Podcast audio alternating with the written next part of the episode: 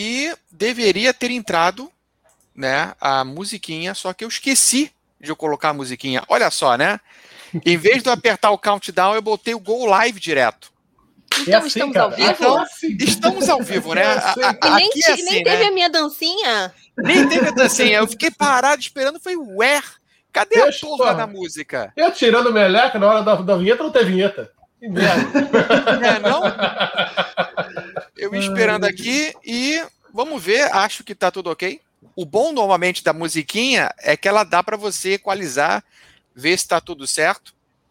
Mas, queridos, eu acho que estamos ao vivo. Alguém fala alguma coisa, por favor? Alguma, alguma coisa, coisa, por favor? favor? Foi o Univoz. Maravilha. É isso. Então, está fufando, estamos ao vivo. Bom dia, boa tarde, boa noite, meus queridos. Aqui quem fala é Leandro Zombie e estamos vindo para um Zombiecast BG muito especial. E vamos falar de um jogo muito aguardado, um jogo muito especial também. Né? Montamos daqui só para que a gente pudesse falar sobre o novo Descent, sobre as nossas expectativas, nossos anseios, o que esperar ou não do jogo.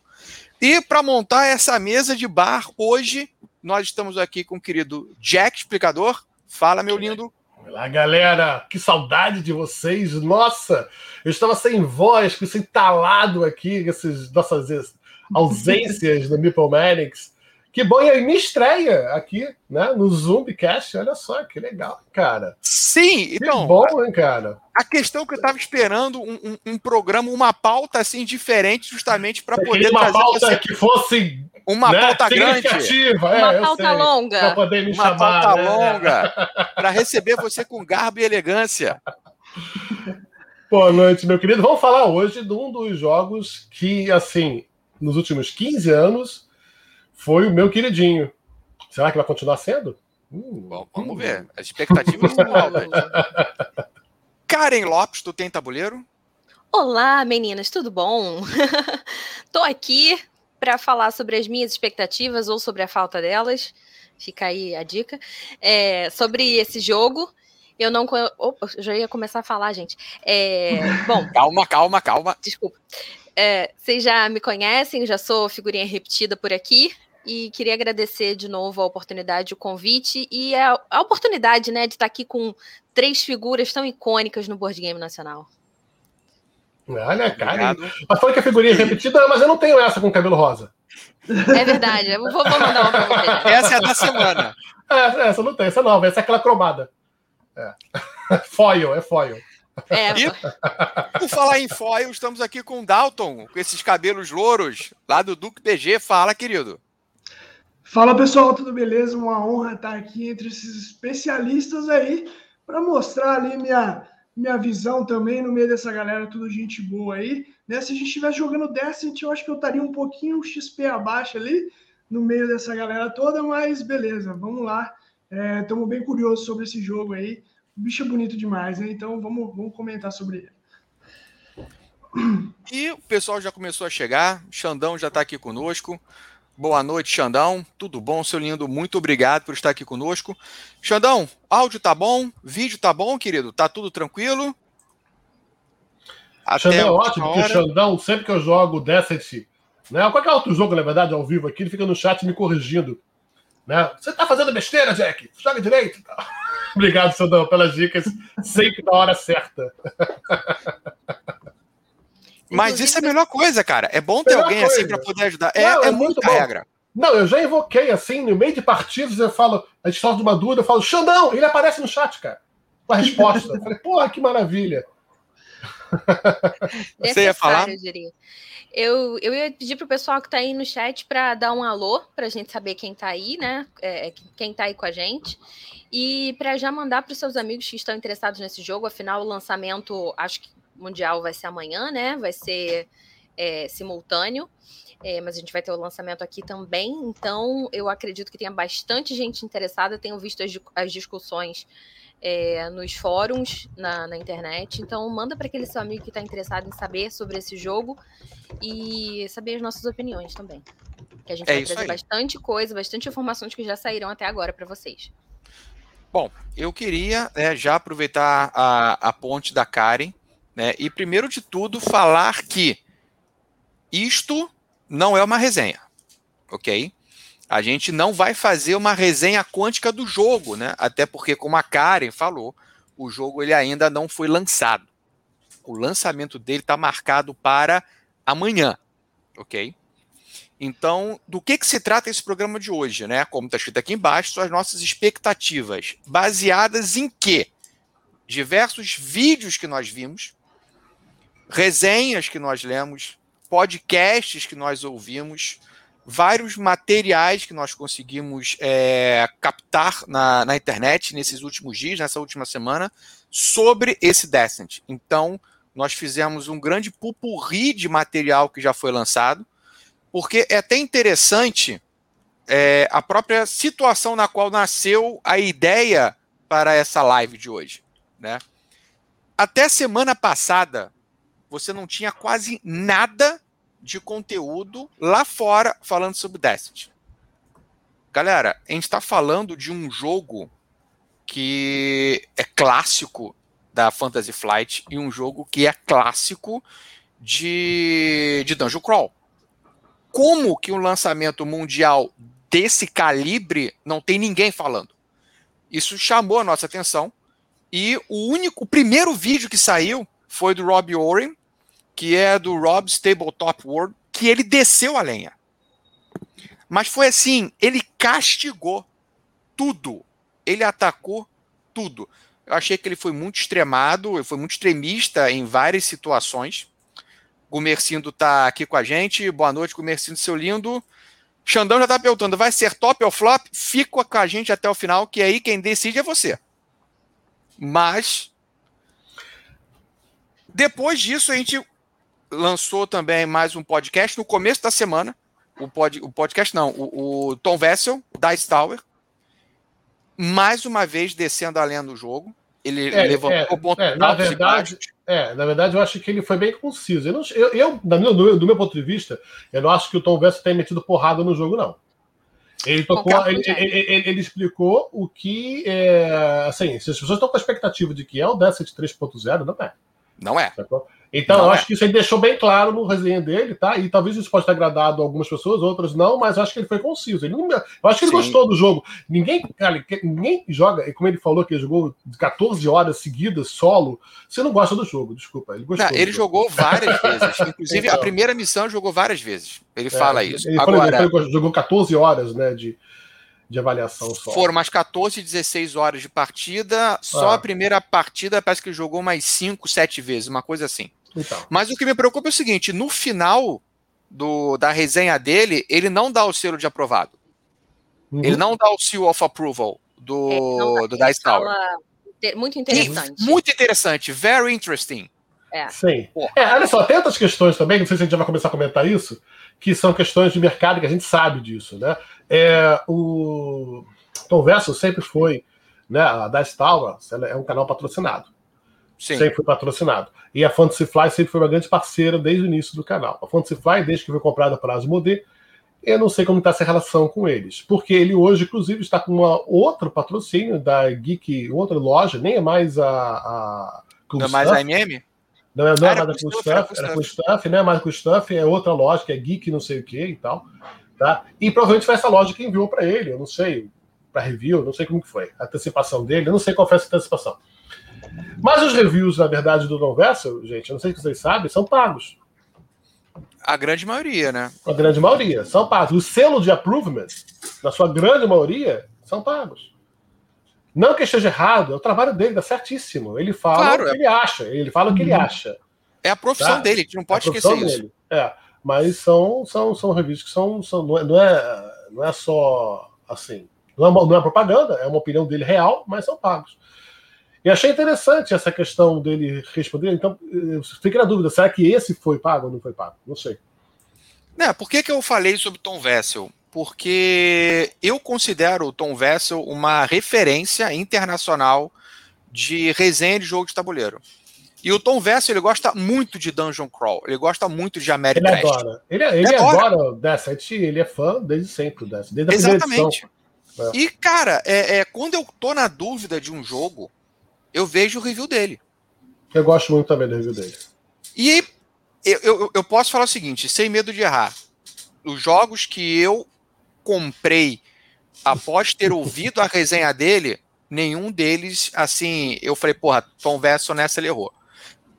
Claro que todo mundo tem direito de errar, mas nos que eu fui, eu não, não me arrependi. É, eu já peguei erro dele mesmo, assim, né, erro assim, não é erro, é opinião, né, cara? Opinião às vezes é diferente de uma pessoa, é Sim. gosto, né, cara?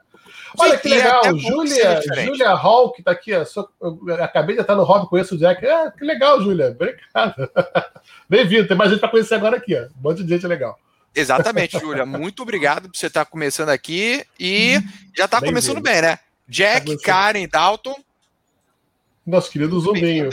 É. E eu aqui, este Tô aqui batendo um papo com a Júlia no chat enquanto vocês estão conversando. Desculpa, eu mudei o programa, tô aqui fazendo um programa é, é, outro programa no chat, desculpa, viu? Relaxa, amor. Eu, eu tô passando toda a programação aqui também, fica tranquila.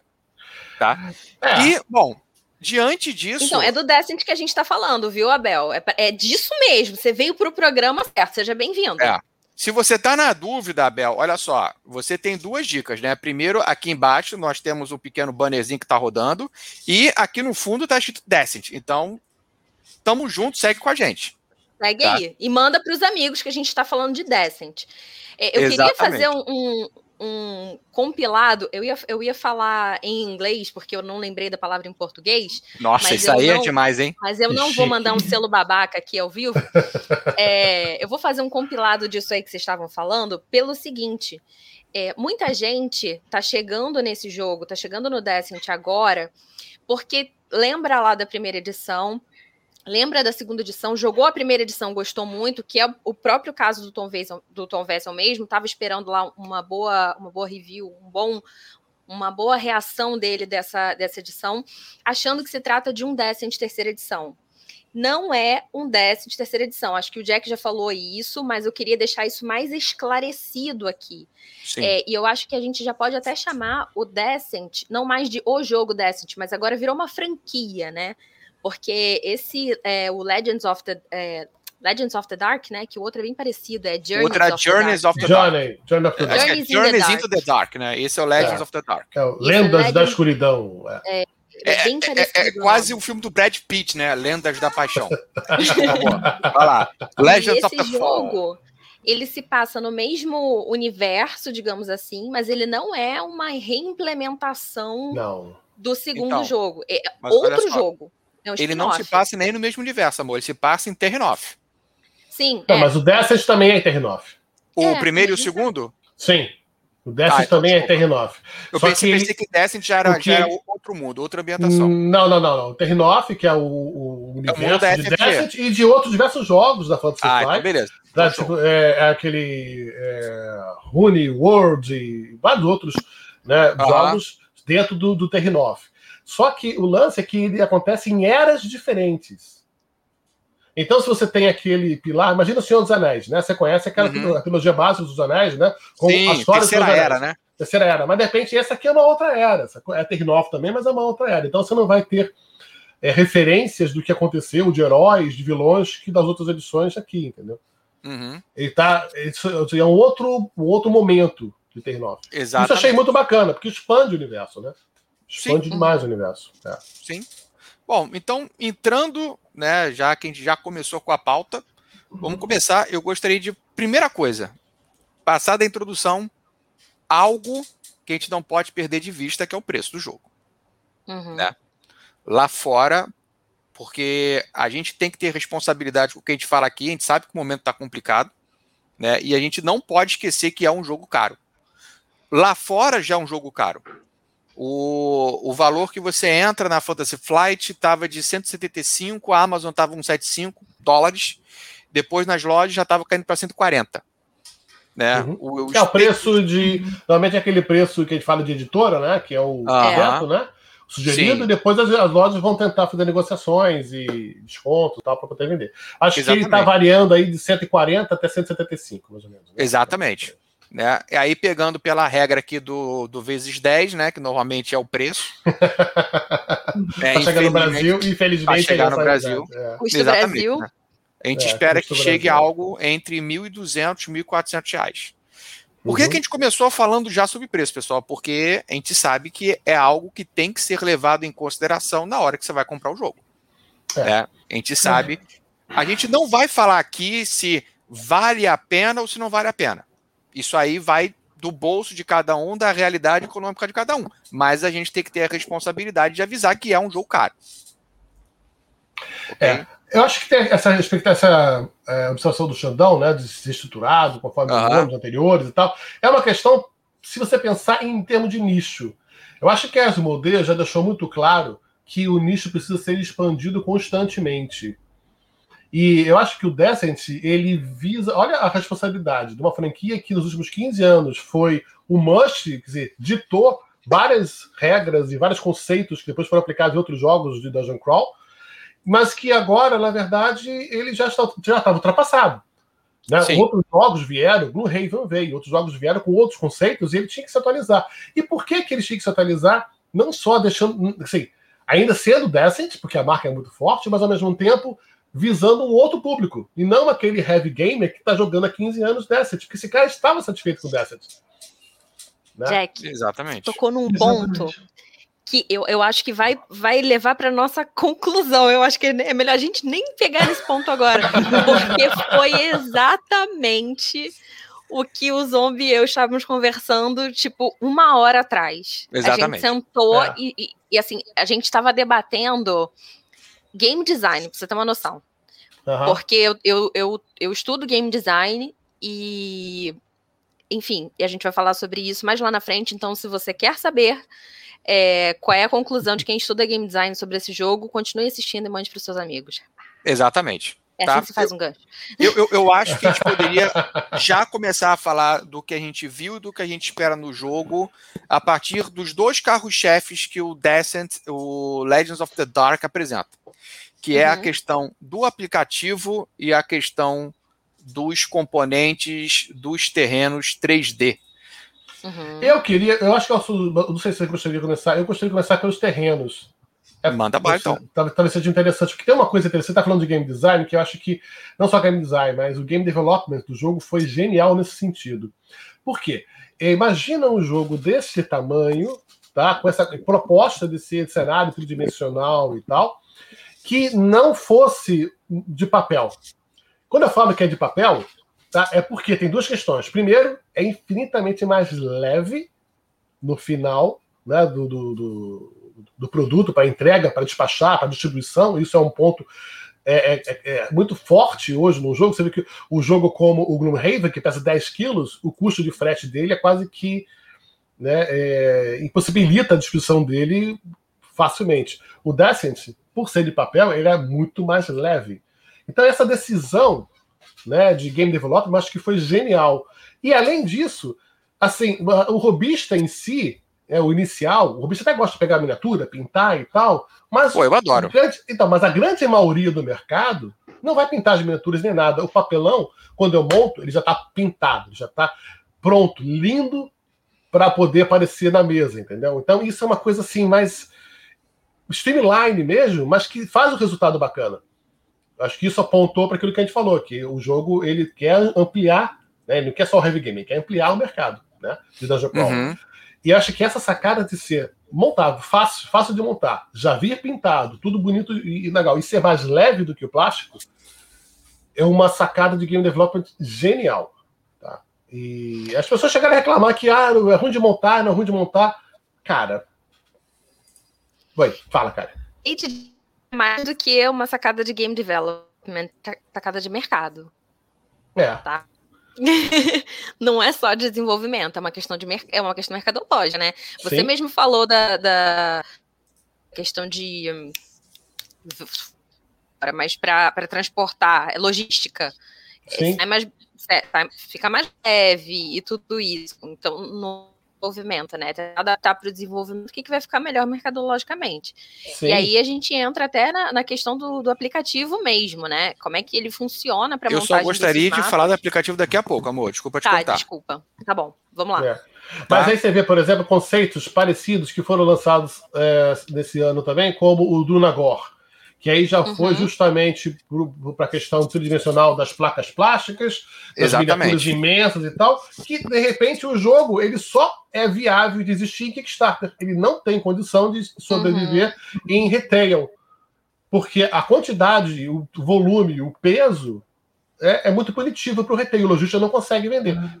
Só, ele vai ficar sempre restrito a campanhas de Kickstarter. Uhum. Tá? Então, é uma coisa que é, essa, essa sacada deles de mercado foi genial. Dalton, o que, que, você achou do, dos terrenos e dos componentes 3D, cara? Então, Zombie, cara, é muito interessante esse papo que a gente está batendo aqui, porque a gente tem, cada, cada um de nós aqui tem uma visão sobre o jogo. Por exemplo, que nem o Jack falou ali, ele joga Destiny faz tempo. Eu não tenho a mínima noção da, da franquia Destiny, eu nunca joguei, entrei um ano no hobby, então eu tenho uma visão diferente do jogo do que os jogadores, né, que, que já jogaram a franquia vão ter com esse novo jogo. Então eu acredito, só puxando o gancho do Jack ali, eu acredito que para mim não vai ter um impacto tão grande esse jogo não ser uma continuação.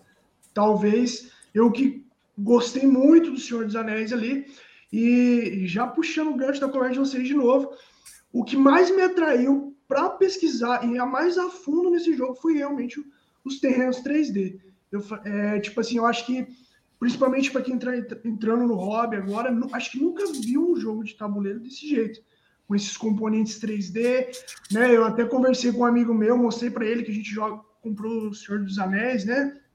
E a gente jogava, e a gente tinha lá os tiles do, dos terrenos, e a gente tinha que olhar de cima e imaginar que tinha uma estátua ali né? Aí Exatamente. Falei, poderia ter um componente 3D para isso, né? Eu até falava para ele, mas por que, será que os caras não faz um componente 3D, não faz alguma coisa? Mas aí também entra a questão do, do preço, do valor do jogo que aumenta, né? Então é um negócio que a gente tem que, que debater aí. Para mim é sensacional, é coisa linda, mas tem toda essa, essa questão mercadológica aí também. É, isso é uma é coisa.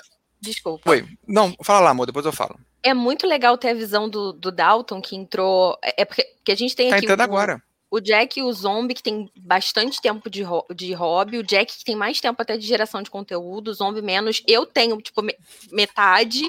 E o Dalton, que tá entrando, tipo, há um ano. Então é legal ter essas visões, assim, bem, bem separadas, né? Eu tenho menos menos conhecimento da franquia do que o Jack e o Zombie, o Dalton que só tá vendo agora. E, e, e, conseguir passar essas impressões que a gente teve assistindo a esses vídeos, enfim, e pegando essas resenhas, opiniões do pessoal lá de fora, tentar entender um pouco de como a cabeça das pessoas também, não só, não só entender, tipo, a minha expectativa, mas entender uhum. com base no que a gente está conversando, debatendo aqui, como é que a cabeça das pessoas, né, do mercado, tá recebendo esse lançamento, pelo menos aqui Exatamente. no Brasil, né? Exatamente. A gente consegue fazer uma média a partir do nosso bate-papo. É, então é muito legal ter, ter essa visão do, do Dalton. Eu tô vendo o pessoal aqui falando no chat que gosta de RPG é, que gostava de Jornadas da Terra, da Terra-média, uhum. pessoal também que gostava de Imperial Assault, que são é, sistemas, a gente vai falar disso, né? Exatamente. É, que eles Bom, estão muito presentes aqui, mas a gente vai falar isso daqui a pouquinho. Pois é. Né? A então, primeira. Oi, então é legal ver o que atrai essas pessoas e o que está levando essas pessoas, o que está aproximando essas pessoas do interesse por esse jogo, sabe? Que são coisas muito diversas e, e que no final nem sempre vão convergir. Isso é muito interessante. É. Eu, eu, eu achei. Desculpa. Uh, só, só, só rapidinho, Jack. É, eu achei isso até uma evolução natural desse tipo de jogo de tabuleiro. É muito comum quando você tem um dungeon crawl, você quer ter componentes tridimensionais para o seu jogo para você dar um pump no uhum. seu jogo. Né? Quem tem Imperial Assault vai fazer Quem impressão. Joga RPG faz isso. Exatamente. Eu só penso Exatamente. em RPG quando eu vejo isso. É. Então, na hora que eu vi o, o, o Descent com esse material tridimensional, me pareceu, ok, eles já fizeram a evolução natural. Em vez de eles deixarem que outras empresas ganhassem dinheiro fazendo isso, vamos nós criar um material e já embutir o preço nisso. Porque se é para alguém ganhar dinheiro, porra, que seja a gente. Então. E você vê que é uma fórmula que existia desde Hero Quest. Hero Quest era um jogo de bosta que só vendia porque tinha as miniaturas, vinha tudo, vinha os plásticos, vinha os móveis, vinha as armas, vinha tudo em pop-up, né? Tudo tradicional. Sim. E virou uma lenda até hoje, é cult até hoje. Você fala que de jogabilidade, é um roll movie. Né? Exatamente. Agora, é, eu acho que é exatamente isso a sacada, Zombie. Eles é, miraram na galera de RPG. Por quê? O RPG está em alta como nunca. Uhum. Como nunca. E várias pessoas, todo mundo que joga RPG, vai evoluir para isso em questão de cenários, vai querer fazer tiles. Existem várias empresas maravilhosas com isso. Né? Então, essa sacada eu acho que é muito intuitiva. De, sim, mesclar. Eu sou um jogo que vai agradar tanto o board gamer como a galera de RPG. Tá? E isso eu acho que também se refletiu nas regras estando mais streamline. Sim. Porque eu não sei se é esse ponto que a gente vai falar, mas as regras são totalmente diferentes das regras do Asset original. Uhum. Tá? Mas são regras mais é, fáceis de você gerir. Sim. Mesmo Muito sem mais. ajuda do aplicativo nem nada, mas ela, é, são as regras mais simples. Agora. Até de gestão em si, tá? De controle de tabuleiro, né? Na, na questão, e isso é uma coisa que quem vai comprar o jogo tem que ter em mente, você está pagando por isso. Por ter esses elementos 3D, Lógico. parte do preço está embutido aí. Então Não, você tem que saber que você está comprando isso. Está comprando tudo. Está comprando Exatamente. o aplicativo, está comprando o, storytelling, está comprando ilustração, está comprando Exatamente. está comprando um pacote tá todo. Comprando a franquia, né? Uma caixa Sim. enorme, está comprando o nome, está comprando é, tudo. tudo, tudo. E muita a história, gente... respeita a minha história. Exatamente. Uma coisa que eu achei muito bacana que é uma contraparte de algo que eu achei que pode desanimar um pouco a galera. Você compra o jogo, você abre. Ah, eu vou, eu vou sair jogando. Não, você não vai.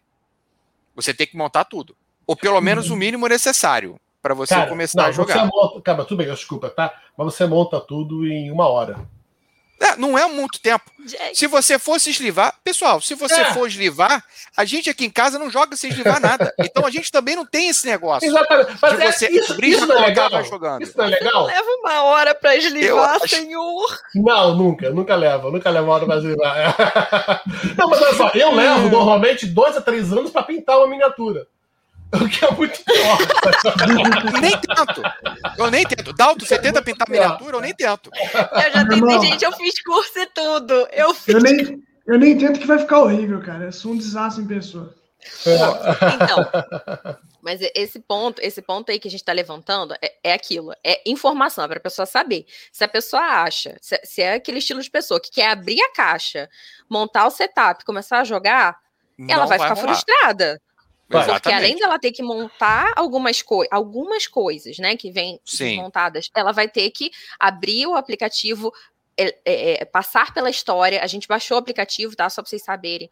A gente é. baixou o aplicativo, já tem na Play Store na, e na, na App Store da já Apple. tem na Apple, na Apple Store e na Play Store. E na Play Store. Só tem em inglês, não tem em português a gente baixou o aplicativo, a gente viu a história. Então, assim, você tem que passar por isso tudo para começar a jogar. Isso pode ser frustrante para algumas pessoas que gostam de botar o jogo na mesa e começar a jogar. Para Eurogamer, que gosta de botar o tabuleiro e começar a alocar trabalhador, empurrar cubinho, é um negócio de querer arrancar o, o intestino com a unha. Exato. Agora, uma coisa que eu achei muito bem sacado é a solução de armazenamento do material que Legal. é a própria caixa. A própria caixa, a parte de baixo, ela é grande e é oca. Que é para você, uma vez montou o material, você Deixa já eu... soca tudo ali dentro, já vai ficar tudo montado. E aí você não vai ter que precisar ficar montando a cada vez que você for jogar. Montou é. uma vez, já está montado e você vai, uhum. vai jogando. Agora, a gente tem que perceber o seguinte: o jogo é lindo, cara. Uhum. Entendeu? Na hora, a primeira coisa que você vai ver, ele é um jogo de exibição. Ele é, é um jogo de exibição. Não é só você... isso, eu acho que é um jogo que, mesmo que ele não seja, se você não seja robista, é um jogo que pode te fazer virar robista. Exato. Robista que eu sentido é o seguinte, que eu falo é, ele é de montar? É. Mas, cara, montar faz parte do hobby. E como uhum. eslivar faz parte do hobby, como pintar a miniatura faz parte do hobby. Então é uma coisa que você não faça sozinho. Meu conselho, meu conselho é receber o jogo, até que você não precisa nem comprar sozinho. Você não vai jogar sozinho, você vai jogar com os amigos e tal. Exatamente. Chama a galera já, pega uma cerveja e vamos passar aquela hora ali montando, batendo papo, voando o manual. Cara, é muito legal. Os jogos que tem isso, tem jogos muito mais complicados. Né, que você vai ter que colar a miniatura, montar. É isso, Nossa, não, isso aí, nada. cara, eu é. nem. Olha, uma coisa. Isso é. aí eu passo batido. Por exemplo, eu recebi, eu recebi recentemente o, o, Aliens, né? Another Glorious Day in the Corps. Maravilhoso o jogo, adoro. Melhor jogo do Aliens de todos os tempos. Cara, as miniaturas vêm todas desmontadas. E aí você olha assim, cara, eu quero jogar agora, mas você tem que botar cola, tem que montar. O que eu acho legal é que ele te abre uma outra. Nesse jogo especificamente, ele é para quem gosta de miniature game. Já esse aqui uhum. não ele, não, ele não tinha essa expectativa. Ele tinha a expectativa de ser um jogo primeiro de, um jogo de entrada para quem curte RPG vir a conhecer jogos de tabuleiro. E nisso eu acho que ele deve funcionar. E outra coisa, só an antes da Karen falar, só amarrar uma coisa, porque eu lembrei, porque nós temos uma RPGista aqui, que é Júlia, né? Para quem não tem material de RPG, esse é. jogo para um RPG de fantasia medieval, caralho. É. Cara, quisera eu, eu ter isso. Eu vou usar. Quisera eu ter isso na minha época, no começo de RPGista. Agora estamos em isolamento, beleza, mas daqui a pouco vai, vai acabar isso. Irmão, porra, sim. sim. Vou usar aqui, aqui, porra. com certeza. Ó, quando eu for pra aí, Jack, eu vou querer jogar, hein? É a, cara, é a cara é de vários. Exatamente, galera. Para quem é RPGista e tá entrando no board game também, você tem isso, serve para os dois, para o RPG e para o board game. É. Ok? Uh, Marquinhos chegando aqui, boa noite pessoal. Assistiu o gameplay completo, o aplicativo me incomodou. Parece que temos menos board game e RPG e muito aplicativo. Não vejo problema nenhum com o setup, os componentes e arte lindas. Já vamos comentar sobre isso. Alguém quer falar mais alguma coisa sobre os componentes 3D antes da gente passar para o aplicativo? Não, eu ia falar que isso também foi uma sacada em relação a, a, essa coisa de colar, e foi uma coisa que foi levantada pelo pessoal lá fora que, que que pegou né, o jogo, que é só montar, né? E até na, na partida de exibição, eles mostraram isso, a facilidade de montar e desmontar e de botar na caixa. Então, é realmente um, um diferencial, não ter que colar. Nossa, que colar. É, não, é uma, é, foi uma excelente solução de armazenamento que eles acharam. Excelente, excelente. Minha dúvida é, será que cabe expansão naquela caixa? Não. Me pareceu muito, me pareceu, como diria Parece minha avó, justo que nem beijo de bode. Parece é, a gente pode, a gente pode é, é, mais para frente comentar sobre esse negócio de expansão ou DLC é. também. Ou DLC, né? É. Ou DLC. Uhum. Dalton? Não, eu achei, é, que nem vocês falaram, eu tava vendo um unboxing do, acho que é Man vs Meeple, é um canal aí que tem, eu não, não uhum. conhecia. Cara, os caras tava abrindo o jogo e, tipo assim, parecia uma criança em cima, assim de tão bonito que era. Eu fiquei, eu fiquei empolgado. É lindo, é lindo. Eu saí Sim. do review do Tom Vessel, que ele Parecia, parecia carro de palhaço, né, Dalton? Não, sai, não para de sair é, coisa. Aí eu fui pro unboxing dos caras, os caras, tipo assim, meu Deus, e mostrando as peças e, e falei, nossa, é muito eu abrindo o jogo. Não, aí, aquela, achei... aqueles trays, né, saindo material que não sai mais e mostrando a caixa. E uma coisa que não tinha ficado muito claro para mim, que eu vi nesse unboxing, foi isso aí, né? Que ele tem um espaço na caixa dedicado para guardar essas, esses, essas paradinhas montadas é. e tal. Eu achei uma, uma sacada bem da hora, bem da hora. Exatamente, eu também não tinha parado para ver isso. Um dos primeiros jogos que fez sucesso com isso, assim, que outros, vários jogos já tinham, mas o primeiro que explodiu mesmo, acho que foi o, o Cold Express, né? Com aquela ideia isso. do trenzinho, do ah. 3D, que aí a boa preocupação da galera era a caixa cabe, a caixa era imensa, justamente para caber os trezinhos já montados e tal. Acho que isso virou uma máxima desde então. Né? Então, acho que eles trabalharam muito bem nesse sentido. Né? Exatamente. Uh, só uma coisa, eu recebi uma mensagem aqui, parece que a gente está tendo um problema no Twitch. Eu acho Ué? que o Twitch está ok. É, tá. tá ok. Não, não, não entendi. Ok, StreamYard, obrigado pela tua preocupação. tá okay, Muito obrigado, StreamYard. Ah, ah, parece que caiu. Caiu, mas voltou. Ele piscou, ele piscou aqui. Piscou só e voltou. Xandão né? eu vi, o rostinho no meio do rosto. Ele começa, o olho é o nariz. Uma vez visto, não pode ser desvisto. Nisso. É verdade. Eu vi, eu, não, eu vi. Ah! Eu não acredito. Ó, ah, rapaz, a quantidade de gente que chegou aqui nesse meio tempo em que caiu e voltou, uma porrada de gente chegou. Foi um é, F5, foi, foi um F5. Nicolau, querido, muito obrigado por estar aqui com a gente, muito obrigado por estar aqui conosco. Uh, Marquinhos Dorna, Comercindo, unanimidade, o jogo é bonito mesmo. Nicolau falou teve, mas já passou, uma pequena queda. É, vamos lá, caiu rapidamente. Não sei o que, que houve, de vez em quando acontece esses problemas. Cara falou do, do rostinho, né? Eu odiei a cara ter me falado isso, cara, porque. Ele não, não consegue mais, mais não ver. Você viu, Jack, Exatamente. a carinha na, na carinha? Aperreado, caiu, voltou. Não viu. Depois a gente mostra, Jack, porque eu não sou obrigado a sofrer com isso sozinho. Tem que mostrar pra todo mundo. Não, eu fiquei triste, né? Porque o número de pessoas aumentou e abaixou de novo. Então, tipo, foi, foi um bug mesmo. Foi, foi. É tanto que aqui na, na Twitch tá mostrando como zero pessoas. E aqui a gente tá, entra lá. Tá aqui, na, aqui, no StreamYard tá como zero. E lá estamos com 23 pessoas. Então, ok. É. Se tá fufando, tá fufando. Caiu mesmo, caiu mesmo, porque agora é, tá em dois minutos, como se tivesse começado agora. Então, caiu, caiu e voltou. Voltou da mesma. Beleza. Bom, seguindo então. É, já falamos sobre, sobre a questão dos terrenos. Acho que agora vale arte. a gente passar. Quer falar de arte? Vamos falar desse aplicativo primeiro? Você acha que Pode vale ser. a pena? Pode ser falar de arte, eu acho que o aplicativo vai, tá, vai dar mais pano para manga. Vai dar mais pano para manga? Então vamos falar sobre as artes do jogo, então. Uhum. Eu achei feio. Falei. Eu achei bonita. Bem bonita. Dalton? Eu achei feia de primeira, mas depois comecei a gostar. Não sei se é porque, por causa do hype ou se é por causa que eu tô querendo Estranho. muito o jogo. mas eu, eu achei, ela... que, eu achei que me lembrou muito é, aqueles jogos de computador é, do celular também, Clash Royale, Clash of Clans. Meio genérica. Meio, uhum. meio videogame, meio videogame, assim, não sei. Sim. Talvez seja de propósito. Também acho. Eu acho que, na verdade, se você reparar na arte, ela tem uma tra um traço um pouco quase voltado para os desenhos, alguma coisa até muito popular, as cores, os traços, com uhum. desenhos orient artistas orientais. Quase ani anime, né? Quase uhum. anime, quase anime. Influenciado, o que né? é uma sacada para a nova geração, tá? A gente aqui tá um bando de velho barbado. Eu acho uhum. que isso é uma sacada para eles. E eu acho que a arte, ela desmistificou uma coisa importante, que eu não sei se você se lembra da arte original, mas, por exemplo, todas as mulheres eram peitudas, com biquínis cavadões e. Sim. É. Sabe, a gente é tem um ganho forte aí, né? Sim, a gente tem uma é. guerreira que tá com uma full plate. Exatamente. Não, e outra bem. coisa. O, chapéu dela é totalmente maluco, né? Mas Sim, outra é, coisa. É, uma, é uma coisa artística, né? Mas eu não sei se vocês... que é mais viável. Eu não sei se vocês perceberam, mas a gente não tem um eurocentrismo representado nas artes dos personagens. Você não, não tem nenhum Exatamente. louro caucasiano de olhos azuis. Não. Tava na hora, que, né?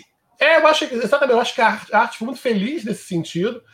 E eu, como, como um todo, às vezes você olha só um personagem, você fica bem, pô, esquisito esse elfo. Esse elfo ele é braço longo, musculoso. O elfo que eu conheço dos seus anéis não é assim. Cara, é isso. Eu acho que eles estão criando uma identidade de Terrinoff. Sacou? Uhum. E eu acho que se eles é, é, ficarem alimentando aquela ideia da fantasy clássico, eles vão ser mais um jogo, entendeu? Uhum. Então, essa identidade, essa identidade, eu acho que vai, vai levar para esse lado, assim, olha, isso aí é decent. Eu vou olhar é. essa arte, isso é decent.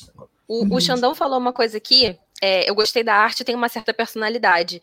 Exatamente. E, e eu acho que é, é bem eu, eu, achei, eu não achei bonita a arte, e pode ser justamente por essa minha falta de identificação com esse tipo de, de arte específica. Uhum. Mas cria, de fato, essa identidade e provavelmente propositalmente. E isso vai de encontro com o que a gente vai falar mais para frente em relação ao app, e vai totalmente de encontro. Quando eu falo de encontro, é que vai junto, tá? Não é vai contra, vai de encontro.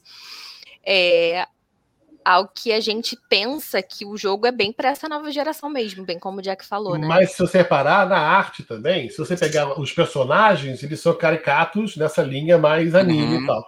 Mas os cenários, eles são pastéis, né? Com uhum. muita aquarela, que aquarela, já vai agradar, né? que já vai agradar a gente. Olha O só que cenário eu achei sacada bonito, legal. Olha engraçado, que sacada verdade. legal, né? Quando eu abri o aplicativo, eu achei essa coisa É. do som de fundo e o cenário assim Uhum. passando, eu achei bonito. Mas É. quando eu vi os personagens no, no cenário, me causou um estranhamento. Eu achei que uma coisa não, não ornava É. com a outra, sabe? Mas talvez seja até para deixar bem claro que isso aqui é outra coisa, né? isso É, aqui você- é, é, o Destiny que a gente tinha aquela arte clássica de RPG que era Não igual tem. a Dungeon Dragons, era igual a outros 200 Dungeon Crawl, né? Uhum.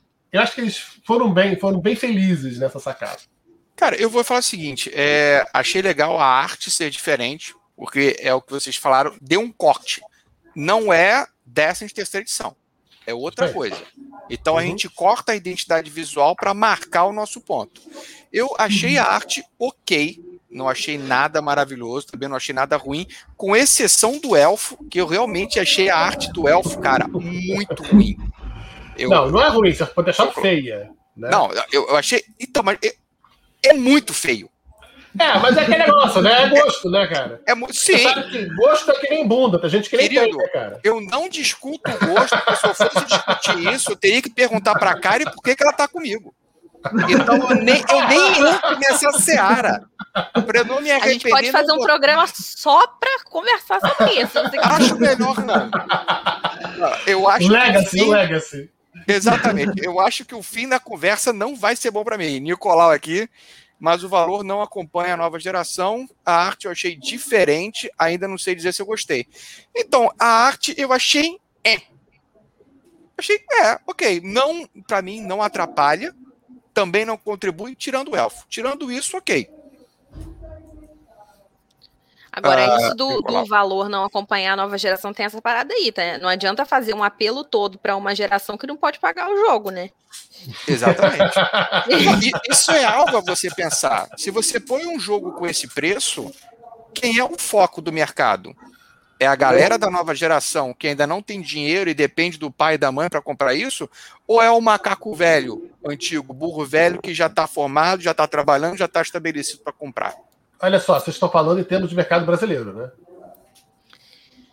Bom, Cara, eu, eu acho que eu tô falando em mundo mesmo, porque se a gente for, for levar em consideração as resenhas que a gente viu, a galera mais antiga do hobby tá, tá tendo esse mesmo estranhamento, Jack. tá, tá Sim, mas olha só, mas hoje em dia, hoje em dia, o mercado de jogos né, lá fora deu uma alta geral. Né? O cara que está entrando hoje no hobby, ele já está acostumado a pagar um pouco mais caro no jogo. Né? Quem entrou no Uhum. último um, dois, três anos já está acostumado a pagar um pouco mais caro no jogo. A galera mais velha, que está achando isso assim absurdamente diferente, porque a gente viveu numa época que o jogo era 10 dólares. Uhum. Então, realmente, é isso para a gente espanta mais. Então, eu não sei até que ponto isso realmente é. Porque é um produto hoje, você vê Kickstarter. Quem está comprando Kickstarter? Kickstarter ninguém paga 200, 300 dólares no jogo. Porque eles querem aquilo. Né? É, uma, é uma geração que consome, é uma geração que consome visualmente as coisas. É bonito, eu quero. É grande, é valoroso, eu quero. Né? Então, eu não sei se isso também é, é- é muito problema, entendeu? Uhum. Uhum. A PRA está falando aqui uma coisa. é, desculpa voltar na pauta anterior do cenário, mas dizem que a montagem do Blue Raven dá tanto trabalho que a sugestão é deixar montado na mesa para as próximas sessões. Você acha que o Descent será na mesma pegada? Cara, ele já tem aquele espaço na caixa para você deixar tudo montado. E você não tem como, no caso do Descent, você já deixar previamente montado, porque você joga com o aplicativo, depois a gente vai falar sobre isso, Você mas vai você vai montar né? na hora. Exatamente. Então não tem como você já deixar montado na mesa. Então, Mas você guarda na caixa tudo montado. são coisas diferentes. É porque o Gloomhaven, o, o, o setup do Gloomhaven, tipo, fazer a mesa para começar a, a jogar a partida, É é muito demorado. Muito demorado. Então, o pessoal re- realmente recomenda deixar ali a mesa pronta para você ir jogando a campanha. Uhum. Não, não, Nossa. não fechar. São a distribuição de cartas, distribuição das armas, das, das coisas dos personagens. que foi, Jack? Não, porque eu acho interessante, isso é verdade. Mas é um conceito, é um conceito assim de setup longo que também é de uma nova geração. Se a gente olhar lá atrás, o Mansions of Madness, primeira edição, o Descent primeiro, o Descent segunda edição, que foram os pais disso tudo, setup Uhum. de uma hora. Uhum. Então, no caso, é, é, a comparação do, do Descent com o Gloomhaven nesse aspecto, eu acho que não, não tem como não comparar. E, e foi uma, uma das comparações que eu fiz, até conversando com o Zombie, porque eu tentei jogar Gloomhaven. É, então, o Descent de segunda edição é, demora muito mais o setup do que o Raven. Agora, eu, eu tenho a sensação de que esse. O, desculpa, o próprio que- Imperial Assault também, né? Sim. Eu tenho a sensação de que o. Tanto que já deixar montado. de que esse É. Descent, apesar, po- pelo fato das peças ficarem montadas, não necessariamente o cenário vai ter que ficar sempre 100% montado, pela, por essa facilidade de ter que encaixar. E, Ah, sim, sim. e porque uhum. quando você pega para fazer uma quest, tem as quests, né? A gente tem a história, porque eu não sei o, o tanto que o pessoal que está assistindo sabe do, do- de como o jogo funciona. Você tem a, a, a, história e tem a quest que você entra para fazer dentro dessa história. E aí você pega lá o, o setup do personagem fechadinho, ele é ma- mais simples. De uma- de uma certa maneira, bem mais simples. Eu achei bem mais, bem mais palatável do que o Gloomhaven. Uhum. É, então eu tenho a sensação de que não vai ter esse tempo todo de setup exaustivo que eu achei que o Gloomhaven tem, sinceramente. O que, eu que achei vocês acham do setup, aspecto exemplo, melhor do Mansions of Madness? Acho que ele vai ficar muito próximo disso, né, em termos de setup. Eu Ou acho o que próprio Jornadas. O próprio Jornadas. Então, melhor eu que o queria, Gloomhaven. eu queria acho- aproveitar essa ponte. Eu, desculpa, Dalton. Não, pode falar, pode falar. Então, eu queria aproveitar essa ponte e já começar a falar sobre a questão de mecânica e jogabilidade. Sobre a evolução do Destiny, porque ele puxa um pouco da mecânica e da jogabilidade de outros títulos da Fantasy Flight. Uhum. Que ela pega um pouco do, do Destiny, segunda edição, pega um Jornadas. pouco do Imperial Assault, pega um pouco do, do Jornadas. Uhum. Ou seja, ele faz um mix aqui de vários outros jogos que a gente já conhece. É como se fosse uma, uma evolução natural disso. O que, que vocês E eu acham? acho, eu acho que, voltando a falar do setup e falando também dos jogos, eu comparo muito esse jogo com o Jornadas, né? Que, que eu tive a experiência de jogar. E sobre o setup, eu acho capaz ele ser até mais rápido que o do Jornadas. Eu ouvi um pessoal falando que o setup do Jornadas é muito demorado, mas não devido aos terrenos, à montagem, mas sim As pela cartas. quantidade imensa de carta que você tem ali na mesa, né? Então, você vai montar o Jornadas, não dá trabalho você montar o mapa ali, dá trabalho as cartas, separar os decks ali e tal, cada jogador. Então, no Descent, eu acho que vai ser mais rápido nisso, porque ele não tem uma quantidade, uma quantidade enorme assim de componentes. É mais as cartas dos jogadores ali, os dados, né? E, e o app vai fazer tudo, né? Então eu acho que capaz ele ser até mais rápido do que os jornadas em questão de, de claro, quando os componentes estiverem todos montados e tal, né? Mas eu acho que não vai ser tão demorado, não, na minha opinião. Jack? Olha, eu acho que a questão do setup ser longo ou não, a gente está falando também, mais uma vez, eu acho, de é, modernizar o jogo. Né? A- a- Uhum. Hoje a expectativa das pessoas é, cara, eu não quero ficar meia hora na mesa antes de jogar, eu quero abrir a caixa e jogar. Tá? Porque é uma geração que aprendeu isso no videogame. No videogame, você bota start, você não precisa ler manual, você não tem que ler regra, você não tem nada. Você vai jogando o Exatamente. tutorial, daqui a meia hora você já sabe jogar. Ok? Beleza. E é isso a expectativa que estão tentando replicar nos jogos hoje em dia. A verdade é essa. E aí entra o aplicativo. Que o aplicativo, cara, ele pode ter certeza que ele vai substituir o manual por completo. O manual vai virar um- uma, uma referência de dúvidas. Eu tive uma dúvida. Eu vou lá na Uhum. referência. Sacou? Porque Aham. os jogos, esses jogos que tem aplicativo, acho que a tendência deles é eles serem autoexplicativos à medida que você vai jogando. Porque o setup vai ser instinto. Aham. É essa, sacou? Digo aqui. Isso, O setup e, e- e a questão. Porque o setup, muitas vezes, também, quando você está montando o setup, você está revendo regras.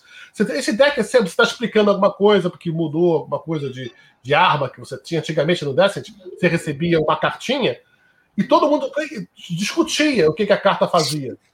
Sacou? Para saber. E aí, como que é? Não sei, vamos ver como que... Agora não, agora você não recebe nem carta. Tá? O aplicativo, você apertou o botão, o aplicativo vai falar, é isso. Então, que ficou mais. Vamos entrar no app, então? Vamos começar a falar sobre o app? Acho, acho que não tem como Vamos. não falar do app, né? É porque a gente vai falar de mecânica, vai falar do aplicativo, É. não tem como. É. Exatamente. Tá? Porque a, a, a questão do app, como o, o, o Jack falou, é, a maneira como ele foi empregado para o combate e para o desenvolvimento dos personagens, achei maravilhoso.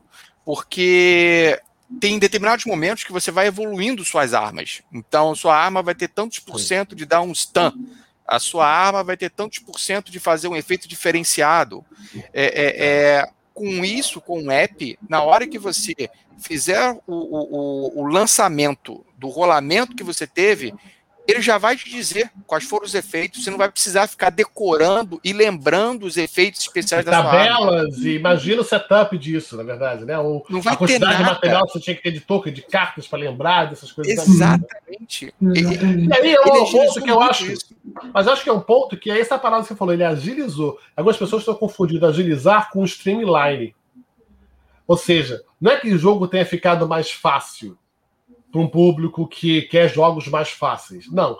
Ele uhum. ficou mais fácil de gerir, o que possibilitou trazer outras situações para o jogo que antigamente seriam inviáveis pela gestão mesmo de mesa. Tá? Então, por exemplo, tem uma coisa agora que é interessante, que quando você é, ataca um inimigo, tá? o inimigo tem um escudo. Uhum. Tá? Três, três de escudo, ok? Antigamente era simples, três de escudo. Eu vou jogar, e vou, ele vai bloquear três do meu, do meu ataque. Agora não, Sim. agora isso é uma coisa viva, porque dá uma dinâmica diferente. O aplicativo ele calcula, a, a, de acordo com a arma que você está atacando, então ele, ele, calcula a probabilidade daquele escudo absorver ou não o impacto. Então, quando você bate um, um vilão que tem três de escudo, ele vai ter alguma coisa entre um e três de defesa. Que para você pode parecer uma coisa muito videogame, mas na verdade ele calcula aquilo com base na evolução da sua arma, da posição tática do seu personagem. Ele calcula todas as expectativas para você poder ter esse ataque é, é, otimizado ou não. Imagina isso num tabuleiro sem um computador. É, seria, se fosse RPG, seria no dado, e aí é. teria todas aquelas variações, variações é, teria todas aquelas, é. exatamente. Seria quase um role master. Exatamente. Exatamente, exatamente. Então ele deixou mais agilizado, mas não quer dizer que tenha sido mais menos as regras tenham ficado menos complexas, entendeu? Exatamente. É, ele continua com aquela complexidade, só que ele agiliza o resultado. Em vez de você ter que ficar cruzando uma tela, você é. rola o dado, vê o ataque, lança no aplicativo, ele já vai te dizer se deu tanto de dano, você já resolveu esse problema, já resolveu isso, já te dá o resultado final. E já te dá o efeito da resposta do, do, do teu inimigo, do teu adversário. Uhum. Já vai estar tá lá. O combate realmente ficou bem legal. Sim, bem legal. e ele resolve uma coisa. Sempre dá problema quando se trata de jogo de miniatura com combate, com combate tático. Linha, Linha de visão. Linha de visão. Apesar que eu tenho um problema. Eu comprei uma porra de uma caneta de linha de visão. Leio, tá vendo? Ele matou quero... a tua caneta, né, Jack? Porra, que sacanagem, cara. Você vai aposentar a tua caneta agora, não vai mais precisar usar. Sacanagem, sacanagem. Não, e tem outra coisa também, que você vai mostrar a linha de visão? Pra galera não? Não, né? Eu não, não Aqui, consegui não, achar não, a imagem da linha de visão. É Mas se você verdade, quiser, você pode passar aí pra gente. Não, a linha de visão, na verdade, é, normalmente você tem a questão da distância e tal, o que, que pode, o que não pode. Mas esse jogo, ela tem o mesmo sistema de linha de visão, isso não mudou muito do jogo original, não. Que eu acho que é a mesma máxima de qualquer jogo hoje de miniatura. Que você tem uma linha de visão calculada em distância, tá? E o que bloqueia é só cenário. Ou seja, uhum. as outras miniaturas não bloqueiam linha de visão, nem nada, então é muito fácil calcular, não tem nada muito sim. Outros jogos que tem, às vezes, uma, uma né, um cover, não tem, você, esse jogo não tem cover, entendeu? Ou você tem range ou não tem range. É simplesmente isso, né? Então, o fato de você ter na, no computador é legal para você fazer mais rápido qualquer dúvida, tirar qualquer dúvida que você seja. Mas eu gosto muito de né, é, pensar em termos táticos, quando você joga um jogo com miniaturas, assim, uhum. para onde eu vou me mover. De repente o computador me dá uma solução, já, você pode vir para cá, para cá, para cá, opção A, B ou C, me limita é, algumas outras conexões, entendeu? Que eu possa, de repente, raciocinar diferente, eu posso avaliar né, é, saídas ou estratégias que não são opção nem A, nem B, nem C. Quando você joga xadrez, isso é muito comum eu também. Eu ia falar de xadrez, cara. Vai. Né? Quando você, xadrez é muito comum. Bom, se você vai jogar contra o computador, o computador vai falar para você: o cavalo pode ir para a posição A, B ou C, escolhe uma delas. Uhum. Aí você fica, porra, mas ele raciocinou para mim. Todo o processo cognitivo eu, eu deixei para a máquina. Então, uhum. isso me atrapalha um pouco, porque eu poderia ter vindo, de repente, com uma solução não para agora, mas para que a duas rodadas que nasceu ali. Uhum. Entendeu? Daquela minha percepção que eu não tive agora, porque o computador percebeu para mim. Então, essa questão de linha de visão, no jogo tático, para mim, eu acho que é mais um problema do que uma solução. Dalton? Entendi. Não, sobre, esse, é, sobre a linha de visão, eu nunca joguei um. Ainda não tive experiência de jogar um jogo com isso, mas Uhum. não posso opinar. Mas sobre o aplicativo, eu acho válido. É, aplicativo em jogos, eu não sou contra, não. Eu acho válido que ele solucione ou deixe mais rápido, mais rápido né, algum problema ali, que nem o Jack falou, é, tipo combate, fazer as contas ali. Eu acho super válido. Então, eu acho que só tem a, a, a, a pô, juntar, só tem a, a melhorar o jogo. Até uma dica bacana aqui, exatamente isso. Mas você pode usar ou não a linha de visão. Exatamente, Sim. isso é uma opção. Eu não vou usar. É, eu acho que eu, eu não aconselharia você usar para você poder ter justamente essas, essas ligações, esses raciocínios por conta própria, entendeu? Mas numa dúvida, usar ele é a muito canetinha bom. que você comprou. E para usar a canetinha, senão não faz sentido nenhum. Gastei 6 gastei seis euros à toa. Meu Deus, 6 euros dá pra comprar um Celta. Amor, o que, que você ia falar de linha de visão? Eu não tenho nada pra falar de linha de visão, só que eu enxergo mal. Então, pra mim, é extremamente funcional. Porque útil. é, é, para mim resolve um problema, porque eu tenho muita dificuldade, cara. Muito, nossa, demais. Mensagem do Nick aqui, ó. Se você Ah. me chamar pra jogar, Jack, eu também não uso. eu não uso. Então, eu acho Durante que a de- explanação.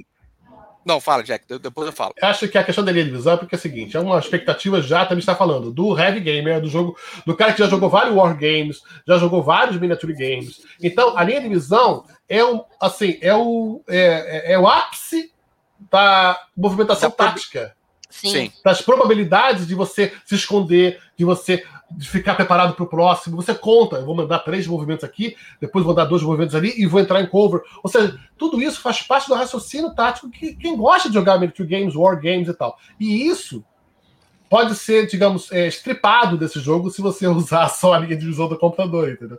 Sim. Tudo bem que ele é uma forma muito mais fácil de linha de visão. Mas se ele quer agradar também é, gregos e torianos, né? Então acho que ter essa opção de desligar e desligar a linha de visão é uma sacada. Tá. De repente, um- pra quem tá começando, pra quem não conhece combate tático, pra quem não tem essa experiência toda, pode ser bem funcional. Pode ser E uma coisa que o Nick falou aqui, que Sim. conferir se alcança, eu acho que é uma excelente ideia.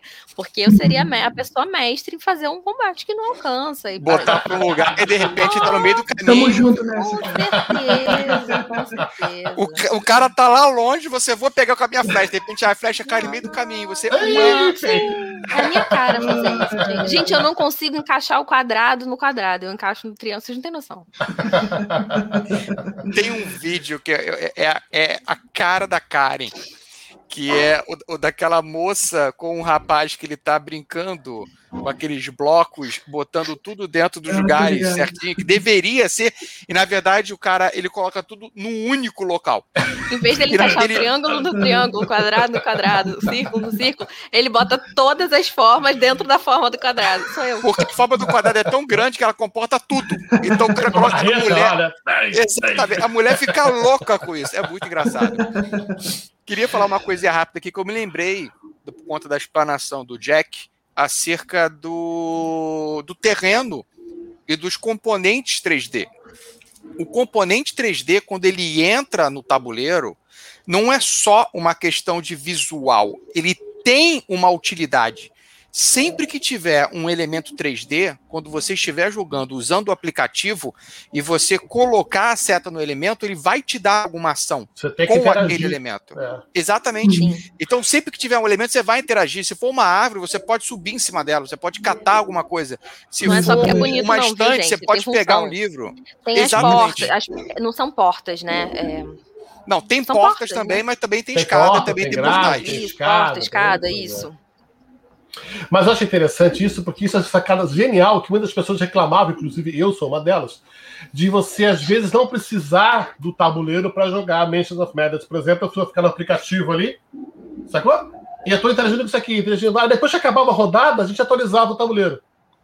Sacou? Quer dizer, totalmente esquizofrênico o jogo, porque não precisa. Não precisa. Você, você pode jogar ali no aplicativo e depois acabou, você atualiza o tabuleiro. E isso fez. Você tem que, você tem que interagir com o cenário 3D, inverteu a moeda.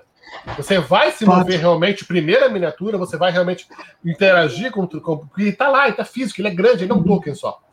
Para depois você ir no aplicativo. Então, vai chamar mais a atenção para a galera pro tabuleiro e menos para a tela do computador. O que eu acho uma grande sacada, em vez de token ser essa questão do cenário 3D também. Isso é um ponto que a gente, a gente observou sobre o aplicativo, é o fato dele ficar muito pequeno no celular. Fica. Isso uhum. é um ponto importante que a gente tem que levantar. É, é principalmente para jogar numa, com quatro pessoas, por exemplo, é muito é impossível jogar usando o celular. É muito mais com funcional. Quatro pessoas, não vão ver. Oi? Mas todos eles, não? Os jornais também, não? Todos eles são isso, não? Sim. Sim. É, Aí tem que colocar, tipo, numa ter... televisão, numa tela de é. computador, numa tela grande, porque é Exato. é impossível tablet, jogar no mínimo. É. é. Você mínimo, e eu, tablet. quando nós paramos para ver aqui no quarto, na hora que apareceu o app, a gente falou, nossa, mas está muito pequeno. E éramos só nós dois. Imagina com quatro Sim. pessoas. É, Não vai funcionar direito. Né? Outra coisa que eu achei bacana, a questão do app, que é a questão da montagem dos terrenos né? Que isso foi algo que eles puxaram muito do Mansion of Madness, que acho que fez de uma forma brilhante, com o Descent 2 também fez. Imperial Assault não fez tão bem assim, mas é, é a questão do app ele ser o, o jogador, né? O app ele vai ser o vilão e o app ele vai te mostrando como que você vai montando o tabuleiro conforme você vai avançando. E aí uhum. alguém perguntou aqui um pouco mais para frente, acho que foi o, o Alberto Tupiniquim. Ah, vocês não acham que isso vai quebrar o ritmo do jogo? Cara, eu particularmente eu acho que não. Porque você já deixa as peças montadas, separadas, e conforme o app for te pedindo, você vai colocando. Eu acho que isso é. dá um ritmo bacana de o que que eu vou achar depois dessa porta? O que, Olha, que tem jogava, depois desse portal? Quando eu jogava RPG, assim, daqui, eu comprava aquelas aventuras prontas, seria assim, o primeiro, sabe, foi nos anos 80, assim, comprar aquelas aventuras tal, da, do TSR e tal, e vinha o mapa inteiro, né? Uhum. E aí você abria o mapa inteiro na mesa e você tinha todo o cenário que as pessoas com os miniaturas iam mexendo. Em vez de fazer isso, eu pegava o mapa e eu recortava o mapa inteiro, cada sala, cada porta, numerava depois e eu ia colocando aquilo, né?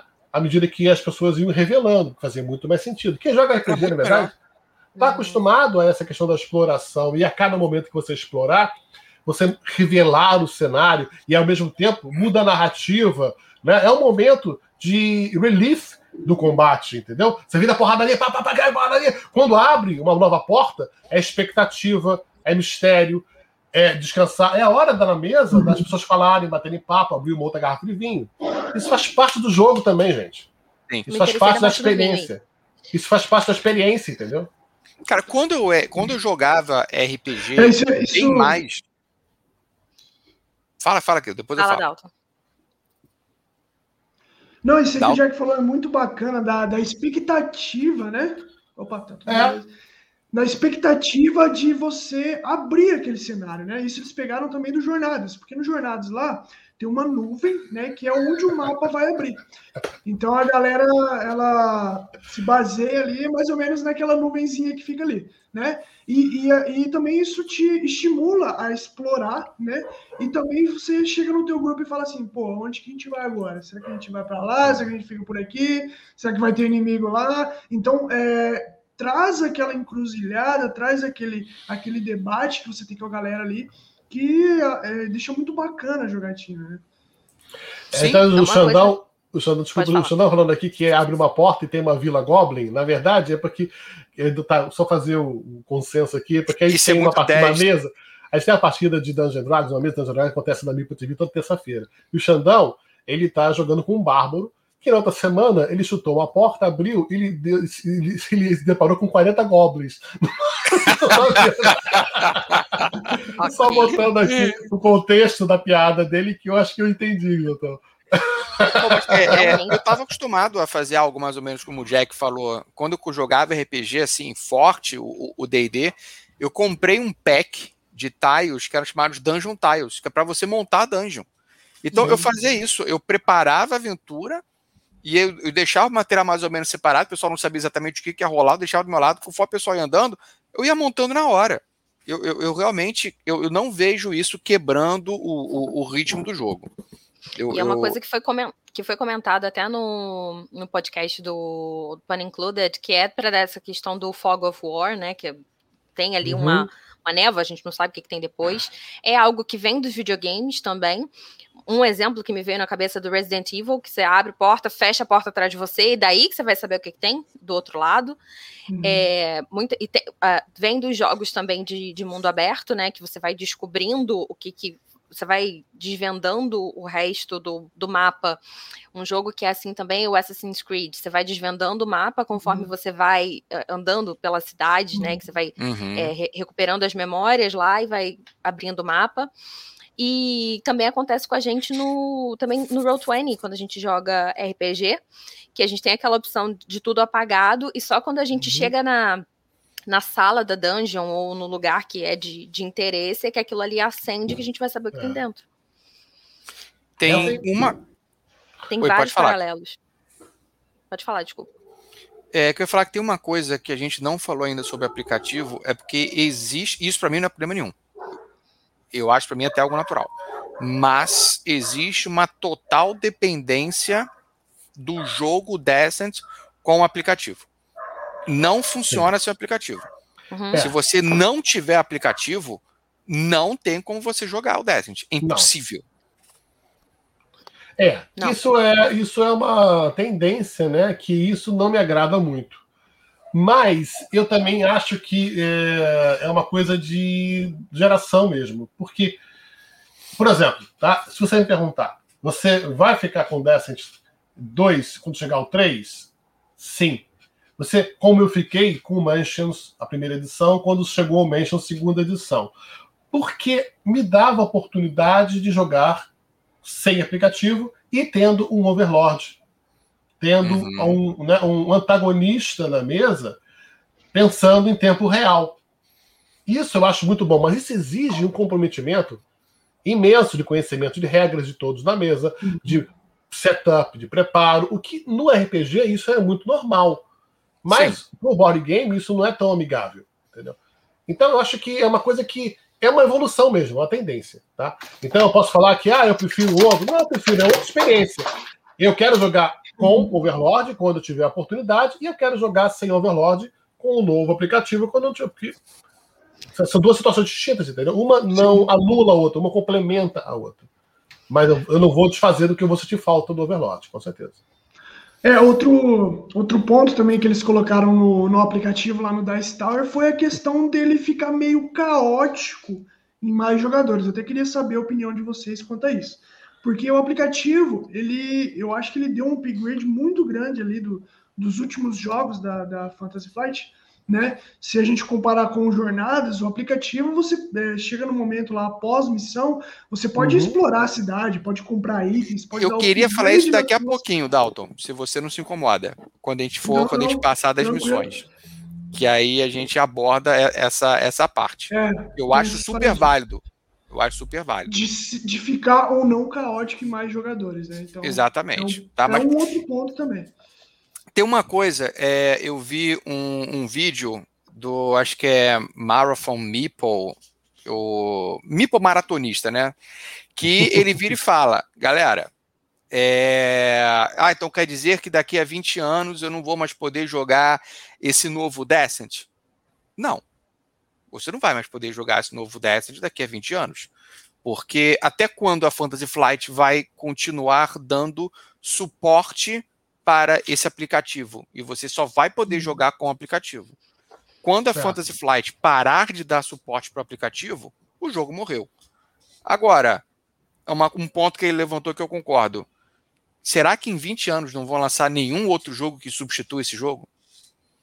Você vai continuar jogando o mesmo Descent é, é, é falando do Legends of the Dark em 20 anos. É, é. Não, você está jogando há 15 anos que você está jogando Descent, né? E aí você. A questão é exatamente essa. Você vai parar de jogar o Descent 2 para jogar o Descent 3? Porque a Fantasy Flight parou de dar suporte. Não vai ter mais expansão. O aplicativo, com certeza, daqui a pouco vai ficar caduco, se você quer usar o aplicativo ou não. Né? Mas é uma coisa que. É... Cara, a gente está falando de um bem de consumo. É um jogo. Sim. Se você compra um videogame Um videogame não é um bem de consumo, um livro não é um bem de consumo, um filme não é um bem de consumo. Exatamente. Isso aqui é mais uma mídia que você está comprando para consumir. Uma mídia é um bem de consumo. Então, eu acho que até é muito mais longa né, do que um, um, um livro ou do que, até, do que até vários videogames. Não é uma forma de você incluir uma obsolescência programada nessa situação de board game? É, talvez. Talvez seja. O que normalmente não tinha. Exatamente. Né? Mas no Legacy isso já, já, já se tornou verdade. Nos jogos de one shot isso já virou verdade.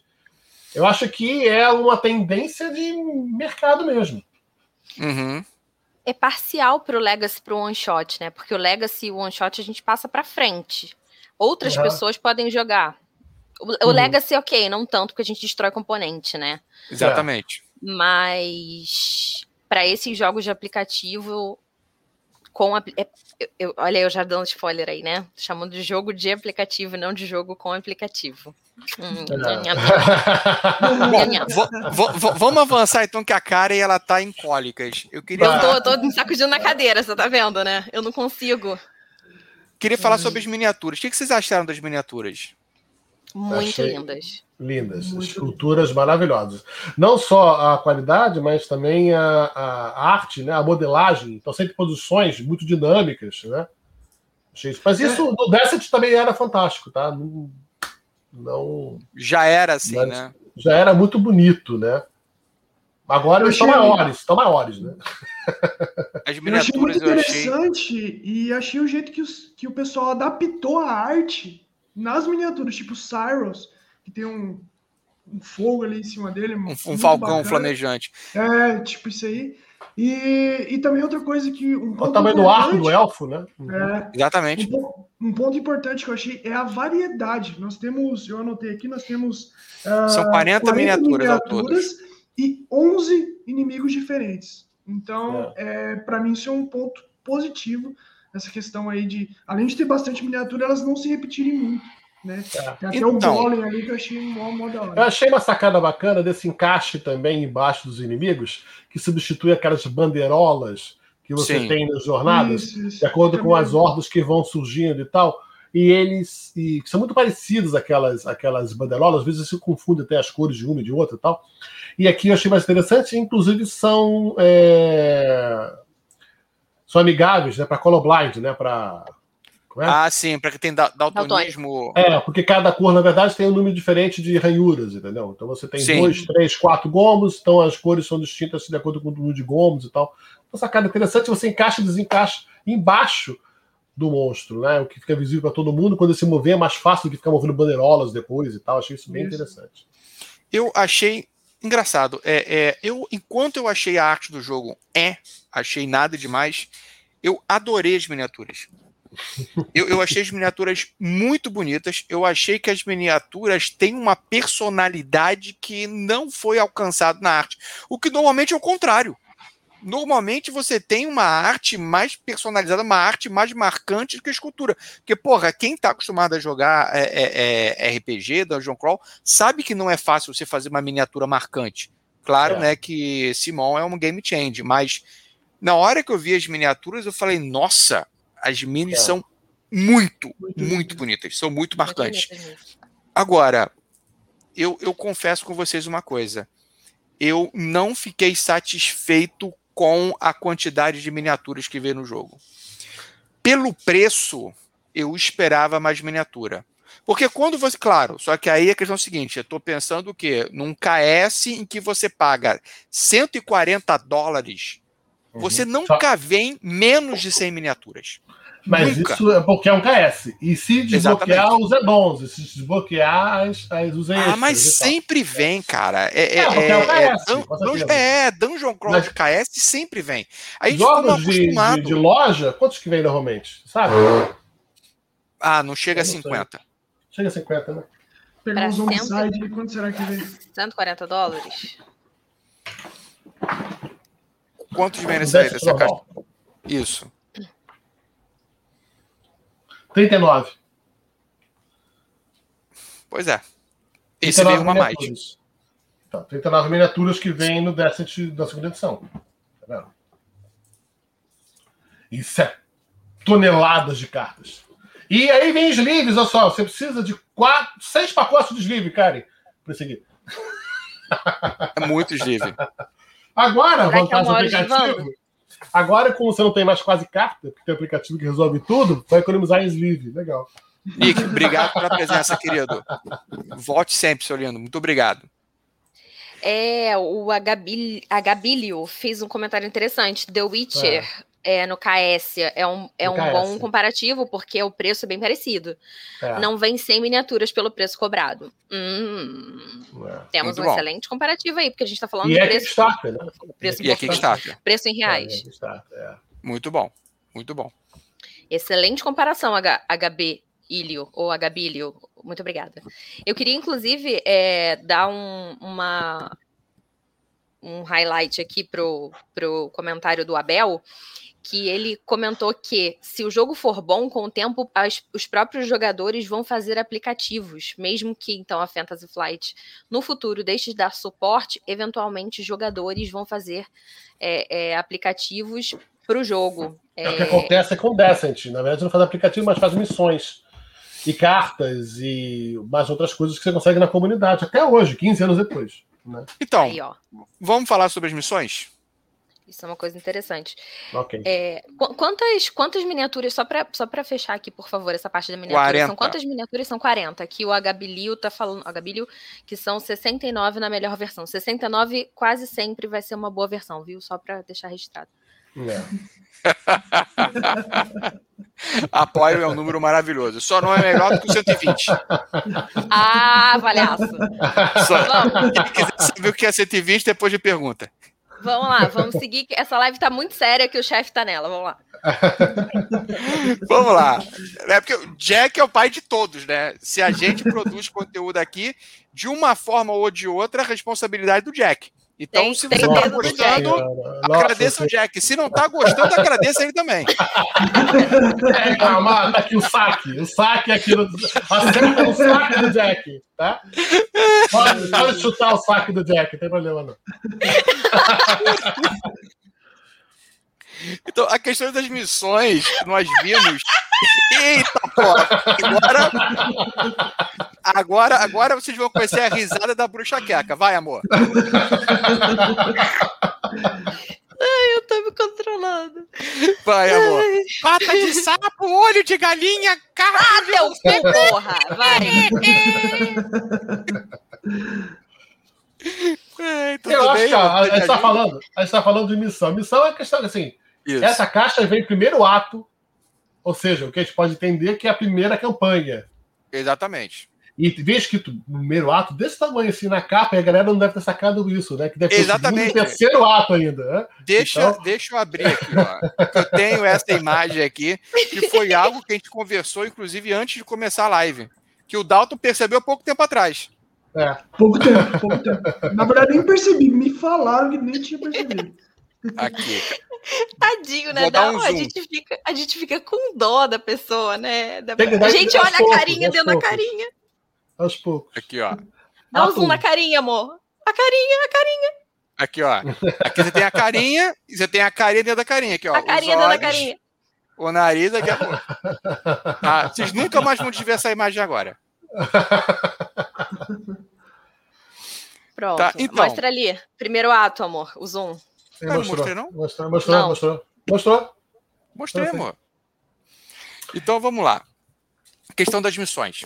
Quantas missões vem nessa caixa de primeiro ato? São o quê? 16 missões. 16 missões. Isso. Eu acho 16 que- quests, né? É, não, 16 eu quero- quests. É, mas tem, tem quests paralelas também, não tem não? Exato, tem todo. os branches. O que Os significa branches, que não sim. necessariamente você vai passar por esses 16 quests. Você Exatamente. pode ir para um, dois, três, seis. Né? Aham. Inclusive, a gente ouviu o podcast, foi, foi isso que aconteceu com, com o pessoal. É. Eles não fizeram a 4 e a 5. E ainda Uhum. existem missões que, que alguns heróis não podem fazer. Então você tem que estar com aquele personagem para fazer.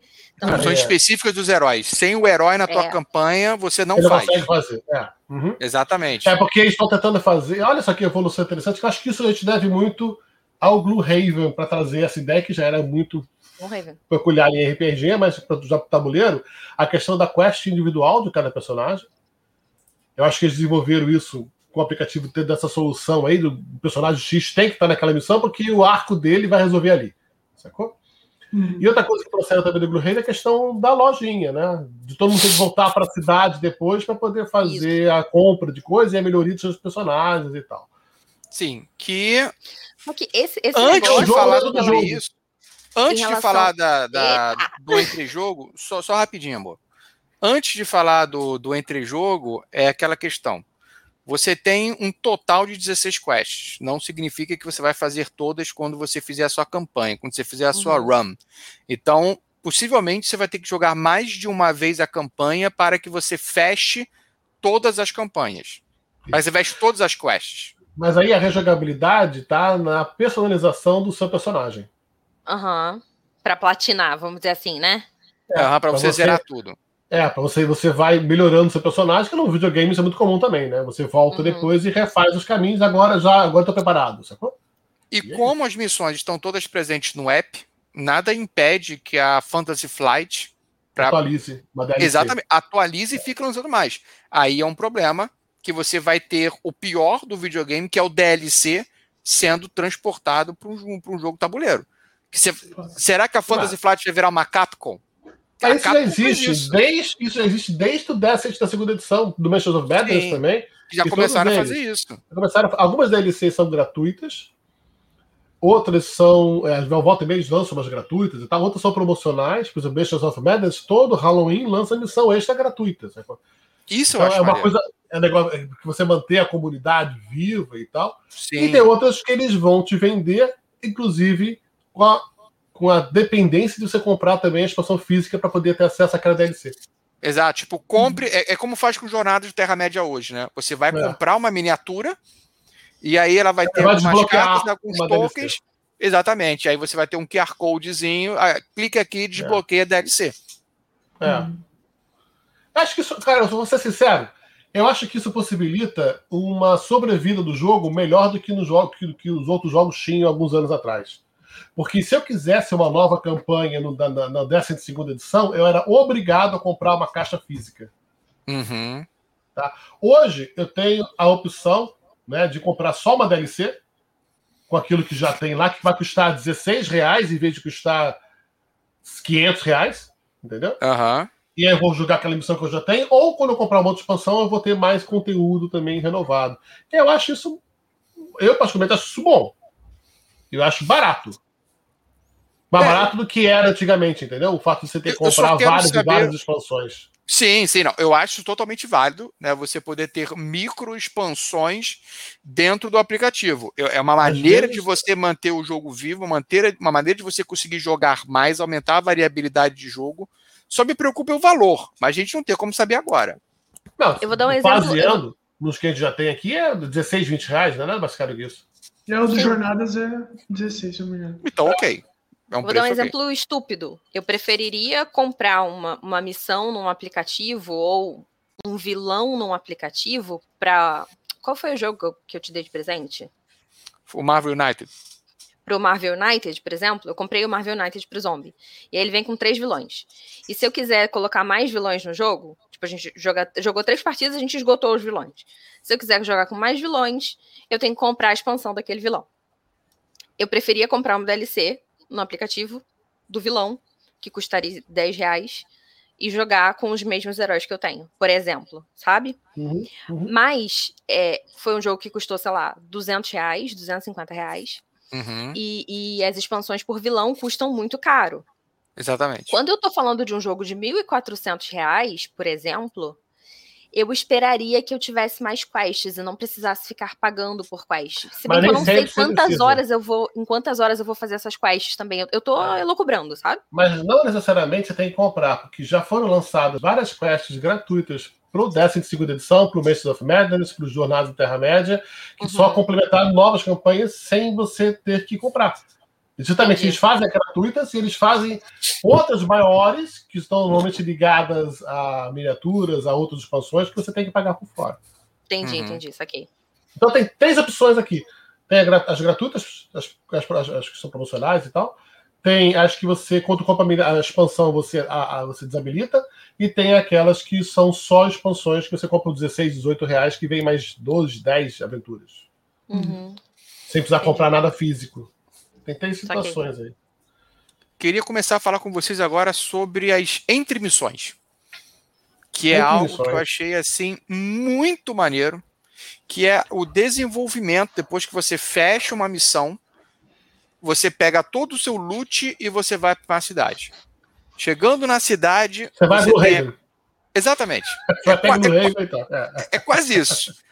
E você vai para a cidade, você pode vender o que você pegou, você pode é, melhorar a sua arma, comprar equipamentos novos, interagir com, com alguns elementos da cidade, até ter uma possibilidade de side quests. Eu gostaria de saber o que, que vocês acharam dessas entremissões.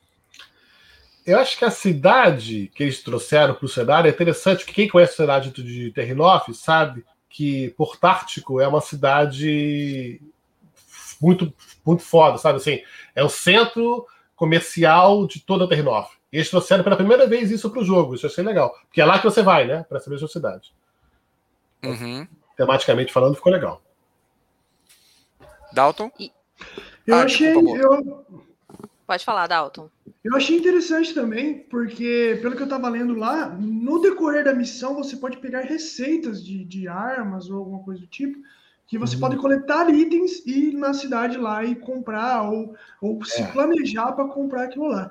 O meu único medo é, sim, mais jogadores, que nem o Tom Vessel chamou a atenção lá, não pode ficar meio caótico essa parada aí.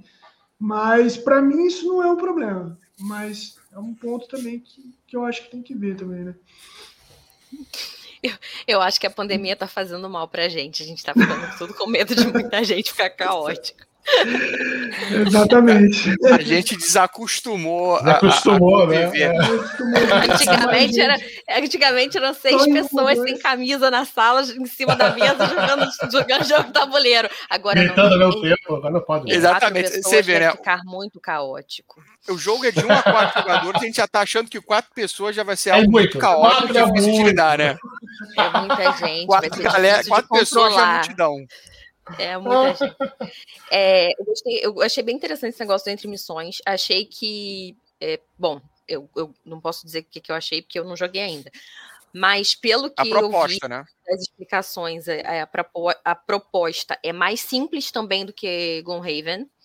De Sim. novo, né? Fazendo essa comparação, eu não tive como não comparar com Gloomhaven, achei bem mais simples. E pelo que eu entendi também é nesse momento que pode que os jogadores ou o jogador pode entrar e trocar de herói. E aí uhum. abrir essa, essa outra quest que é com um herói específico, enfim. E que é só pegar aquele pacotinho de coisas do herói e ele entra lá com o pacotinho dele, mesmo que ele não tenha nenhuma experiência, por exemplo. É, e eu achei bem legal isso. Tem uma coisa ah. que é ah. interessante, que vai agradar a galera mais jovem de videogame também, que é uma coisa muito Minecraft, né? Como o Dalton falou.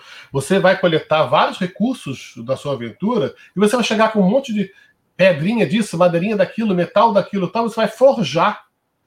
Né? Bem Minecraft mesmo, vai forjar alguma coisa, né? Que, ou você faz isso muito, você fazia isso muito bem no Dark Souls, né? Que você pegava um monte de coisa e forjava, né? Uma arma melhor, melhorava alguma coisa. Então isso é uma coisa que eu acho que traz, traz mais a linguagem do videogame para dentro do board game. Né? Eu, particularmente, não ligo para isso. Nunca liguei. Mas a é galera é que curte, né? isso é muito videogame, realmente. Isso, eu... isso também acaba que, que deixa o seu personagem ele mais único, né? Você Personalizado, tá... exatamente. E dá rejogabilidade. Você acaba dando uma personalidade para ele, né? Isso é uma é. coisa que eu senti muito falta no Jornadas. Joguei quatro missões e ainda não consegui trocar minha arma. Então, eu, isso aí já me Tô lá com, com o Legolas ainda, com, o mesmo arco lá, pelo amor de Deus, mais. Tem um, um, jogo da Flying Frog que é o Shadows of Brimstone e que depois eles lançaram o Forbidden Fortress, né, uhum. né? Que ele é dungeon crawl e eu gosto muito dele e ele tem essa parada do interlúdio. Que é quase é, tão bom quanto o jogo, né? Exatamente, exatamente. A maneira como foi proposta é, é, é, essa fase de interlúdio, eu achei muito maneiro. E lembra muito os RPGs. né, de, de, videogame, em que você fez o loot, coisa e tal, agora eu vou desenvolver a galera, vou comprar equipamento, vou comprar arma, vou melhorar isso, vou fazer isso aqui, vou interagir com fulano. Cadê uma side quest aqui? Isso é muito RPG de videogame. Para mim, ok. Eu gosto disso. Agora, tem que ver como é que vai ser essa negociação quando tiver com mais gente. Você jogando sozinho, você resolve rápido. Quando tiver com mais gente, foi que o Tom Vessel falou. Não, eu quero comprar é. isso. Não, mas, mas isso aí não, porque tem que vender aquilo outro, eu quero manter isso para mais tarde, coisa e tal. Vai ter que ver como é que vai ser feito isso, mas isso vai de mês em mês. Se o grupo estiver é azeitado, não vai demorar nada. Eu achei aquela tolerância que a Karen falou, né? Pós-pandemia mesmo, né? Mas Exatamente. ninguém vai comprar um jogo de R$ 1.400 para jogar solo, sacou? Isso é, isso, isso, isso é esquizofrênico. Não faça isso, sacou? Eu acho que a ideia é justamente você isso faz parte do jogo. Esse metagame faz parte do jogo, sacou? Exatamente. Você negociar, você não, peraí, mas eu não quero isso aqui. Não, mas eu gastei tudo que eu tinha nisso aqui, agora você, todo, todo o dinheiro que eu tinha, eu gastei, você não vai gastar o seu, não. Cara, isso faz parte do, do metagame, cara. Cara, isso é eu vou ter que discordar de você, Jack. Eu vou ter que discordar de você. Muito. Assim, é, porque o, o, fato do jogo, eu não sei se a gente vai entrar nesse, nesse assunto agora, mas vou acabar falando. O fato do jogo ser muito baseado em app uhum. é, faz com que ele, ele entregue uma experiência solo é, muito interessante. Então, para pessoas concordo. que. Para pessoas Já que... parte para as considerações finais, então, amor. Desenvolve Sim. isso. Pra não, mas eu concordo que... que... ele pode ser uma excelente opção de solo, mas ele não foi pensado para isso. Que já tem um hábito. Quem está vindo de videogame, por exemplo, uhum. é, vai ter muito interesse em jogar solo. Eu acho que para pessoas que realmente não gostam de jogar em, em né, com, com, outras pessoas, que gostam de RPG, que gostam de RPG solo, que tem grana para gastar com um jogo desses, que tem vontade de ter um de ter um, um tabuleiro desse tipo é, é, e tem intenção de ter um jogo de aplicativo com apoio 3D, eu acho que é uma excelente opção, inclusive para solo. E aí foi até uma coisa que eu concordei com o próprio Tom Vessel. Tom Vessel, Tom Vessel. Eu, eu não acho que a minha opinião tem, tem que concordar, tá? Até porque eu, eu acabei de discordar de você. Do de Jack, no caso. Mas é, eu acho que, que pode funcionar para uma pessoa jogar sozinha, sim. Sim, Às só, vezes melhor funcionar. do que eu, muitas pessoas. Deixa eu fazer. Funcionar? Funciona. Isso é óbvio. Vai funcionar tá? Mas ele, que ele foi pensado mercadologicamente para isso? Não, não foi. Okay, Senão, entendi. eu teria que eu, eu, teria só um videogame. Uhum. O cara, na verdade, eu acho que ele está tentando fazer essa ponte de tirar o cara que quer jogar um videogame sozinho e apresentar para ele opções de interação com outros jogadores com o um tabuleiro. Então, é uma ferramenta muito legal para trazer essa galera que está acostumada ao videogame para a mesa, porque o nosso hobby é diferente do videogame. E a Sim. nossa diferença básica é interação. Se uhum. ele possibilita essa interação na hora da lojinha, cara, esse metagame tem que ser explorado. Entendi. E aquela pressa de você resolver, porque isso, eu acho que se o cara tá acostumado com videogame, ele vai ter isso mesmo, ele vai achar muito mais fácil de fazer sozinho. Ai, uhum. que saco, cara, o que você quer aí que eu vou resolver aqui, sacou? Mas aos uhum. poucos ele vai ter que aprender a negociar.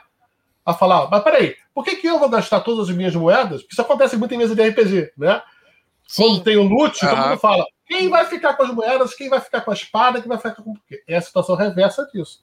Sim, Aquela negociação na hora ali faz parte da interação na mesa. E é justamente esse. É tão sutil essa diferença que se a gente não levar em consideração, o jogo vira só um videogame.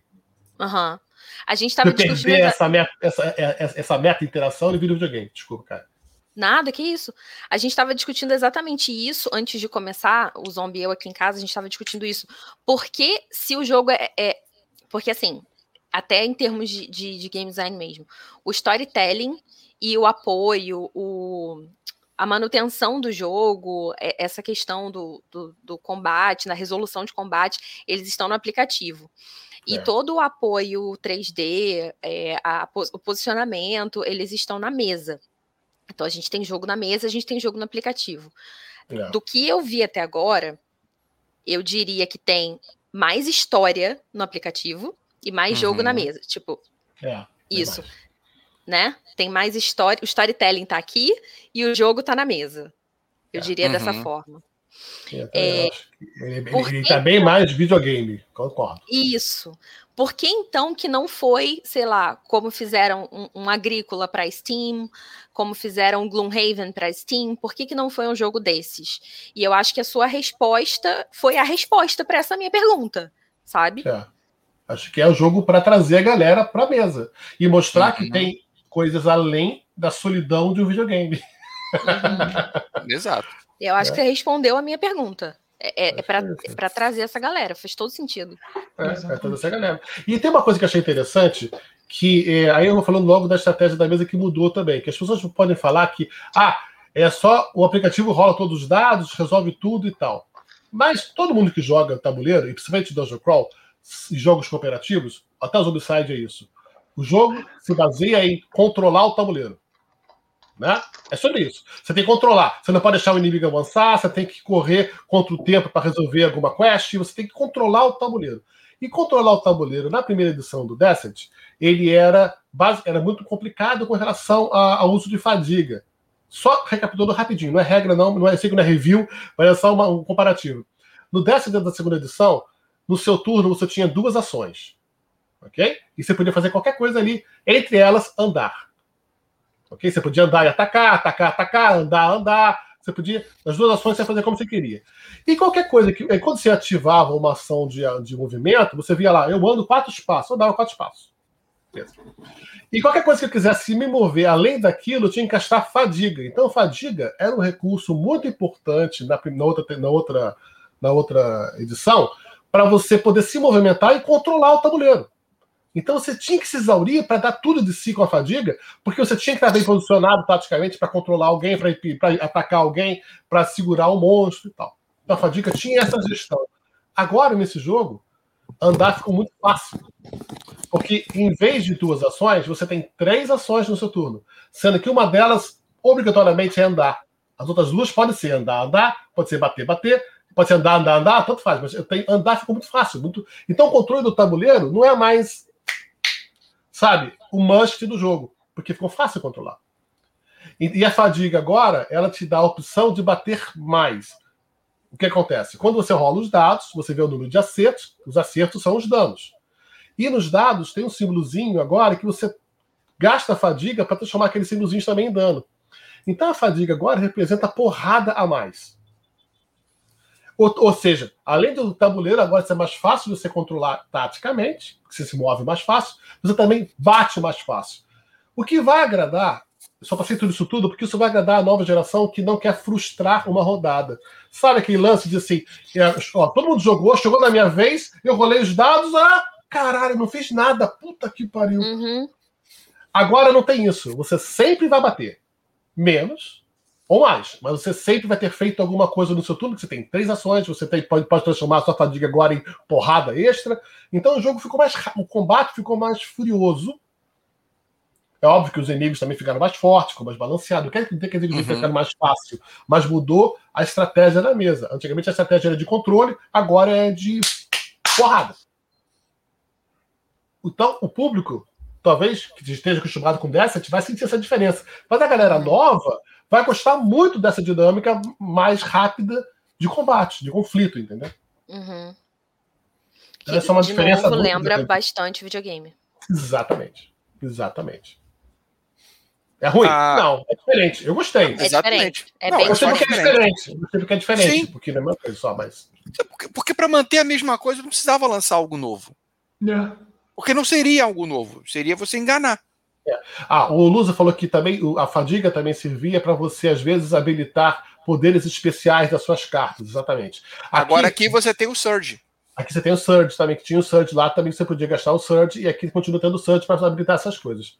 Mas a fadiga, você agora. E outra coisa, você se livra mais fácil da fadiga. Agora, antigamente a fadiga para recuperar é com poções e tal. Agora, simplesmente você tem uma ação que você pode flipar a sua carta e jogar todas a sua fadiga fora. E aí você tem um poder então, de um tá. lado e um poder do outro. Sacou? Então você vai ficar variando a sua estratégia de jogo e limpando as suas fadigas. Então a fadiga ficou mais fácil de se livrar também. Galera, algumas considerações finais que vocês queiram colocar acerca do jogo, do que, que vocês acharam do, do novo Destiny, das suas expectativas, algo que não tenha sido dito ainda. Eu achei bacana também o o Jack falou ali de flipar o personagem, né? É, vocês me corrijam aí se eu estiver errado, mas no combate também você pode utilizar a, a, sua arma, né? Ou optar por outra, né? No, no combate. É, na verdade, agora o combate tem. Você começa o jogo com duas armas.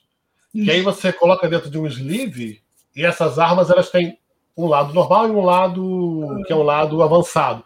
No começo do jogo, você está só com o lado normal, você bota dentro do sleeve e você pode gastar uma dessas três ações para virar essa arma para o outro lado. E aí você vai usar armas diferentes, entendeu? Ah, então, ah, por exemplo, muito maneiro isso. E você então, ainda pode evoluir a tua arma. Pode, aí você evoluir a arma, você vai virar do sleeve, vai virar ela para o lado melhor e vai botar para frente e tal. Então, por exemplo, se eu estou num combate mano a mano ali e eu quero pegar o arco e flecha, eu tenho que gastar uma ação minha para pegar o arco e flecha, que é virar a carta, e se tiver fadiga ali, que agora eu posso explicar fadiga também sobre as armas e tudo, eu já me livrei da fadiga, sem precisar descansar nem nada, sacou? E aí depois eu já tô com o arco lá e o terceira ação para atacar. Então, é legal isso. Isso é muito legal. Faz, faz a dinâmica. Jogo, né? Faz Exatamente. Jogo, né? O seu turno rende, sacou? Você tem mais coisa para poder fazer, mesmo que você acha que não tem nada a fazer, você tem três ações para poder manipular. Ele sempre vai te dar a possibilidade de fazer algo para você não ficar sem fazer algo no seu turno, né? É isso, é. é, isso é muito satisfatório, porque no Jornadas, às vezes, por exemplo, o inimigo tava ali e tal, às vezes você tinha que fazer uma ação de movimento e acabava. Você fica meio frustrado, né? É, com essa dinâmica agora parece que vai, vai render mais a jogatina. É. E os combates. Desculpa, é que eu acabei é. de ler um comentário aqui do monstro não já é a terceira vez aqui no chat. É, se, se, se a gente vivo vai influenciar nisso, o monstro nunca errar.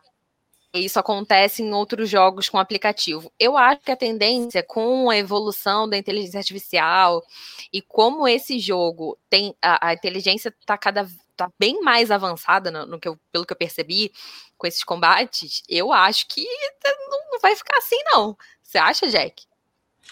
Eu acho que tem uma coisa interessante que, por exemplo, vamos voltar lá atrás e tal, na adaptação de alguns jogos isso acontece muito. Lá no Elder Signs, por exemplo, onde você tem a personalização dos personagens. Cada personagem tem uma habilidade, um poder diferente, né? No jogo normal de tabuleiro. Que aí você representa isso com cartas e tal, mas na verdade, quando chega no final do jogo, você rola o dado e ele vai ser sempre aleatório. Quando eles adaptaram isso para o aplicativo, eles criaram lá um algoritmo qualquer que, por exemplo, se o meu personagem ele é bom de pistas, ele é uma investigadora, eu vou ter muito mais chances de, quando rolar os dados, sair pistas, porque eu sou investigadora. O que no jogo de tabuleiro não tinha isso. Então, essa uhum. implementação abriu portas assim. Pô, então peraí, o jogo então ficou muito mais temático no aplicativo do que no, no tabuleiro. Uhum. Então, usar isso hoje, desses híbridos, eu acho muito interessante, sim. De repente, por exemplo, um monstro que ele tem um ataque especial, que a probabilidade dele vai ser diferente, vai ser manipulado sim. Acho que vai ter algum logaritmo, não vai ser totalmente aleatório. A inteligência artificial, como você falou, ela vai evoluir para poder distinguir cada monstro Exatamente. com uma probabilidade diferente. Então, vai deixar mais temático isso. Eu acho isso muito bom. Ô Jack, você acha que esse, essa, essa, esse detalhe que você falou de cada personagem ter uma vantagem específica em cada caso se aplica na questão que cada personagem joga um dado em específico, visto que a gente tem alguns dados diferentes, porque eu vi lá no vídeo que cada personagem joga um tipo de dado ali, né? Diferente Uma, de outros exatamente. personagens. É, são, são verdade, três dados é. diferentes. Isso, é, isso é a máxima dos jogos. Há muito tempo você tem essa questão da probabilidade, né? Uns dados com mais probabilidade, outros com menos probabilidade, de acordo com as suas vantagens ou desvantagens sobre uma arma ou tal. Mas eu estava indo além com a questão dos logaritmos, justamente do aplicativo em resolver algumas questões dos monstros, dos ataques e tal, para poder personalizar isso, entendeu? Vou dar um exemplo. Ah. Rapidão, Oi, vou dar um exemplo sobre para quem já quem joga para ficar mais fácil para quem não, não conhece algoritmo, por exemplo. Quando a gente tem um personagem que está evoluído enfrentando um monstro, tá? E aí a gente vai lá rolar o dado, a gente amplificador e rola. É a mesma coisa que o algoritmo vai fazer. Só que ele vai fazer isso automaticamente. Ele vai contar o tanto que o seu personagem está evoluído, tá amplo, e vai colocar um bônus ali para enfrentar aquele monstro. E aí o poder uhum. do monstro, sei lá, o monstro é um monstro que solta fogo. E o algoritmo vai levar em consideração que você tem um escudo que é contra fogo. E, resistência, e aí, não tem resistência, maior ou melhor? Vai, vai se em conta na hora do combate. É uma coisa, se fosse aleatório no dado, diferente do que acontece no RPG, que a gente tem os modificadores, se fosse no dado no jogo de sem os modificadores, seria aleatório, ia sair um número qualquer. Uhum. Já no, no RPG, a gente tem todos os modificadores, a gente teria um pouco mais de lógica com inteligência né? artificial. é, lógica. É, exatamente. Com a inteligência artificial, isso fica cada vez mais lógico, mais temático, que é o que é mais parecido com o game. Quando você tem o, o escudo que corta fogo, o, o, o, dragão lá vai soltar um fogo em cima de você, o escudo vai, vai, vai travar. Se você não tem, o seu escudo não vai travar. É basicamente isso. Eu concordo plenamente. Acho que a tendência é evoluir cada vez mais nesse sentido aí também acho que as pessoas não podem levar em consideração assim aquele puritanismo de achar que a tecnologia não pode invadir o nosso mercado analógico, entendeu? Exatamente. Eu acho que é. esse, a gente tem que usar as ferramentas que a gente tem para expandir a criatividade, cara. E é isso. Uhum. Ah, eu, eu, eu, eu gostei da forma como foi implementado. A maneira como a gente teve a, a, a integração do, do aplicativo, é, é, pelo menos pelo que foi mostrado. Né? Claro que tem que jogar para poder dar uma, uma opinião final, para poder fazer uma resenha, para ver na prática como é que funciona. Mas na teoria, o que foi apresentado enquanto proposta, eu achei muito válido. O Xandão fez aqui uma pergunta que eu achei legal. Vocês acham que o jogo para apresentar para sobrinho que não sai da frente do videogame?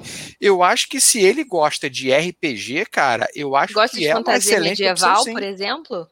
Né? Exatamente. Você gosta de fantasia medieval, se ele gosta, sei lá, se ele joga, não sei. Dark Souls. É. é. Boa, excelente. Dark... Sim. Excelente. É, é. mostra pra ele. Agora. É, uma coisa. Desculpa, amor. Não, fala, fala. Uma coisa que eu Vocês acho. Vocês tão muito... educados, nossa, vocês estão educadinhos. Desculpa, desculpa. Manda calar a boca, cara. Pô, manda calar a boca. Uma coisa que eu acho fundamental aqui é, é é, é essa limitação de expectativas mesmo, sabe? É, alinhamento de expectativas. O que, que você quer? O que, que você espera? Você espera um jogo que começar a jogar? Não é para você esse jogo. Você é. espera um jogo que vai, vai usar apenas o tabuleiro? Não é para você esse jogo. Você quer um jogo que vai usar apenas o aplicativo? Também não é para você, porque ele tem as duas coisas. Uhum. Você quer um jogo que vai ser tipo um Unlock, por exemplo, que tá aí atrás do zombie, que tem um aplicativo, mas o aplicativo é, é um companion, ele fica ali do ladinho, mas eu tô muito mais usando as cartas. Também não é desse jeito. A, a, interação aplicativo e tabuleiro é quase 50%, 50%, eu diria até 60%, 40%. É, é bastante mesmo. Então a pessoa tem que ter consciência do que ela está levando, sabe? Uhum, Eu acho que esse uhum. alinhamento de expectativas é que é o mais importante em relação a esse jogo. Eles tentam compensar isso com uma música, com uma narrativa, né? Com agilidade. É o clima, né? Tal. É o clima que também. Muita história. Você tem que entrar na história, você tem que entrar na história, tá? É, há pouco tempo atrás, não, alguns anos atrás, agora parece que, que, a, pandemia, a pandemia parece que foi um blank, né? Apagou as coisas. Sim. Mas a gente teve a oportunidade, não sei se o Zombie estava, não sei se a gente conheceu o Teburu. Né? Sim na Gencom. Foi. E o Teburu era justamente uma expectativa muito bacana de a, a evolução de aplicativos, mas que eliminou a interface. Que o meu maior problema, acho que o maior problema das pessoas não é o computador em si estar gerindo você. É você interagir com o Black Mirror, sacou? Você uhum. parar de olhar para o tabuleiro e olhar para a tela, parar de olhar para e olhar para a tela. Ficar clicando, é um saco. Isso, isso é um saco. E o Teburu ele resolveu isso porque você, na verdade, tinha um sensor embaixo do tabuleiro e o que você fazia era mover as miniaturas, rolar os dados e o sensor que mandava as informações para você, você só olhava para o resultado na tela. Você não é, tinha interface, sacou? Da tela preta. Acho que essa é a, a, a, melhor interação possível que a gente pode esperar da evolução do, dos aplicativos no, no, junto com os tabuleiros. É menos interferência. Né? Mas se ela ainda está insípida, a gente está começando a usar. Né? E eu estou assim, muito é, curioso para saber como os designers vão usar a criatividade com essa nova ferramenta que é infindável. Uhum. Eu acho que daqui para frente, cada vez mais é, usando Ai, como é que é o negócio que você põe? Não é inteligência artificial, não é. É, é o quê? Quando você põe assim e você vê no ambiente. Ah, é, realidade aumentada. Realidade, realidade aumentada, expandida. isso. É. Uhum, Acho cada vez mais usando realidade aumentada, sabe? Aquilo de só uhum. você apontar para o, o próprio Destiny já usa isso, né? De você apontar para o tabuleiro e ele e ele vê o, o mapa. Ele já faz isso, não faz? O aplicativo? Não, acho que não. Acho que não. Acho, acho que ainda não. Acho que ainda não. eu imaginei? Mas, de repente, olha a dica. Tá uma expansão aí, ó. Tá vendo a expansão aí, seja essa. Gente, me chama pra fazer o Game Pass um negócio aqui. aqui, ó. Já tô lá na frente. Mas eu acho que já é um negócio, sabe? Apontar, já apontar, fez a rolagem, fez tudo apontar o, o, o aplicativo para a mesa e o aplicativo já lê aquelas informações que estão na mesa, da gente não ter que ficar imputando no aplicativo.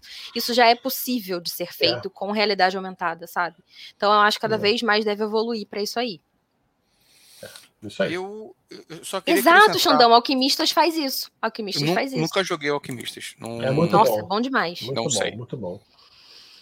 Eu só queria acrescentar uma coisa é, a gente deixa pra... você falar agora, fica à vontade. Ah, obrigado. que é para começar a amarrar. Que é, a gente não pode esquecer, e aí voltando para o começo, que a gente está falando de um jogo de 1.200, 1.400 reais. Né? É, não é barato, não é para todo mundo. Acho que é importante a gente alinhar a expectativa com a realidade, porque eu acho que R$ 1.200, R$ 1.400 é muito caro para você jogar com perdão o trocadilho, e depois se arrepender. Então, o, o meu conselho que eu dou para quem está pensando em comprar é: se vai comprar, compre de forma consciente e de preferência espere sair o review do teu produtor de conteúdo favorito, para você ver se aquele jogo é para você. Por conta da questão como ocorre a interação do aplicativo com o tabuleiro, que é algo único. A maneira como está sendo feito é, é, é, jogou num outro patamar, num outro nível. Ele, ele, é um mix das coisas. Oi, amor? Outro patamar. Outro patamar. ele, ele, ele chegou no outro nível. Né? Não é nada de novo, não é inovador, mas a maneira como está sendo feita é diferenciada. É. E eu acho que com esse preço você não pode se dar ao luxo de você errar nessa compra. Que estamos falando é. de um jogo, não é um item de necessidade, é um jogo, por mais que o caralho eu adore é, é Dungeon Crawl, e porra, quem me conhece sabe disso, tenho várias aqui em casa. A gente não pode dar o luxo de errar uma compra de 1.200, 1.400 reais. Para você ficar com um elefante. É. Exatamente, você não ficar com um, é. um elefante branco na tua casa. Então, o meu conselho é: tá na dúvida? Espera. Deixa é. o teu produtor de conteúdo favorito lançar o material primeiro para você poder ver se é o que você quer. É, acho que valoriza bastante realmente essa ideia, né? De você pesquisar antes, isso é qualquer coisa na vida, não só para jogo, né? Chupa Exatamente. Cuidado com fomo, galera. A gente já fez aqui no Zobcast BG um episódio especial sobre isso. Olha só. Independente do que qualquer editor ou loja vá te passar, o jogo não vai acabar rápido. Olha só. Acabar rápido, acho que não. Mas que ele vai vender na pré-venda, vai. Vai. Venda, porque, é, é, cara, eu sei disso. Na verdade, todas as editoras do mundo vão fazer isso. Eles vão lançar o jogo com algum preço inicial e depois vão botar um outro preço só para falar: olha, semana que vem é mais caro. Eles conseguem fazer isso. Sim. Conseguem fazer isso. Eles, eles, eles, eles sabem a psicologia que passa na cabeça da gente, né? Uhum. Sim, sim. E sabe mexer com isso. Né? Mas assim, Agora, o jogo não vai deixar de existir, gente. Não exatamente, vai, não exatamente. Calma, tá cuidado com o rush, cuidado com o rush. Né? É, é, é, a última coisa. Galera, alguma coisa final mais que vocês gostariam de, de acrescentar? Ah, eu queria acrescentar que no fim das contas, se você comprar, não gostar e se arrepender, manda pra gente, que a gente aceita. Exatamente. Bom, então eu gostaria já de agradecer a presença e abrir espaço para vocês poderem fazer o jabá, começando com o Jack. Querido, muito obrigado. Não que ele precise de jabá, né? Não que precise de jabá, né? Pelo amor de Deus. Verdade, mas... Na verdade, eu olha só. Preciso, eu preciso. Tem uma coisa legal aqui, tem, tem, tem uma notícia bacana que os homens já estão tá sabendo também aqui, que na verdade a Meeple TV eu estou remodelando. Como estou sempre fazendo isso, nos últimos oito anos eu encho, né, eu encho o saco muito rápido das coisas e fico remodelando. Mas agora é uma remodelação legal. Esse estúdio aqui a gente está mudando para um outro lugar, então em breve vamos estar com outro cenário tá? Muito bacana. E estão diversificando também para outras situações. Tá? E quem sabe, quem me conhece, sabe que eu sou muito envolvido com, com gastronomia e tal. E a gente vai se misturar um pouco disso, começar a receber os amigos do Pequeno Mundo de Jack, que é da minha casa, que a gente vai, acabando a pandemia, tô torcendo para isso. Zombie vai estrear com a gente aqui e Karen também. Para gente é um poder prazer. Mostrar. É um reality show, vocês vão, na verdade, viver uma experiência de comer, jogar, beber, brincar durante um final de semana com Jack. Olha só que quadro legal. Vai entrar assim que possível. Estão produzindo isso aí em breve, tá? Mas dependendo disso, eu queria falar uma coisa. Eu queria falar que, cara, é... o jogo. Minha conclusão sobre o Destiny, minha conclusão sobre o programa, sobre. A gente veio aqui hoje, às vezes, é, falar sobre experiências, expectativas de outras pessoas e apresentar as nossas expectativas. Né? Uhum. Né? E isso, na verdade, só vai virar verdade depois que a gente jogar, que a gente experimentar, que a gente assistir vídeo. Ou seja, vai com calma, isso que o Zombie falou. Vai com calma, espera um pouco, analisa e tal. Independente do jogo ser bom ou ruim para sua mesa, eu acredito que o jogo ele é um marco. Ele é um marco no mercado. Ele está vindo não substituir, mas renovar uma franquia de 15 anos, né? Que que durante 15 anos foi um, assim, um ícone sobre o Dungeon Crawl, né, em todo o mercado de board game, e agora, a, a, digamos, as expectativas da, sobre os ombros do Destiny são imensas. Né? Sim. Então tem isso, tem essa cobrança também em cima do negócio. Então, talvez isso muito crie opiniões divergentes e tal por relação a isso. Mas eu acho que a independência ele é um marco. Ele vai renovar, tem potencial para renovar, se gostando ou não.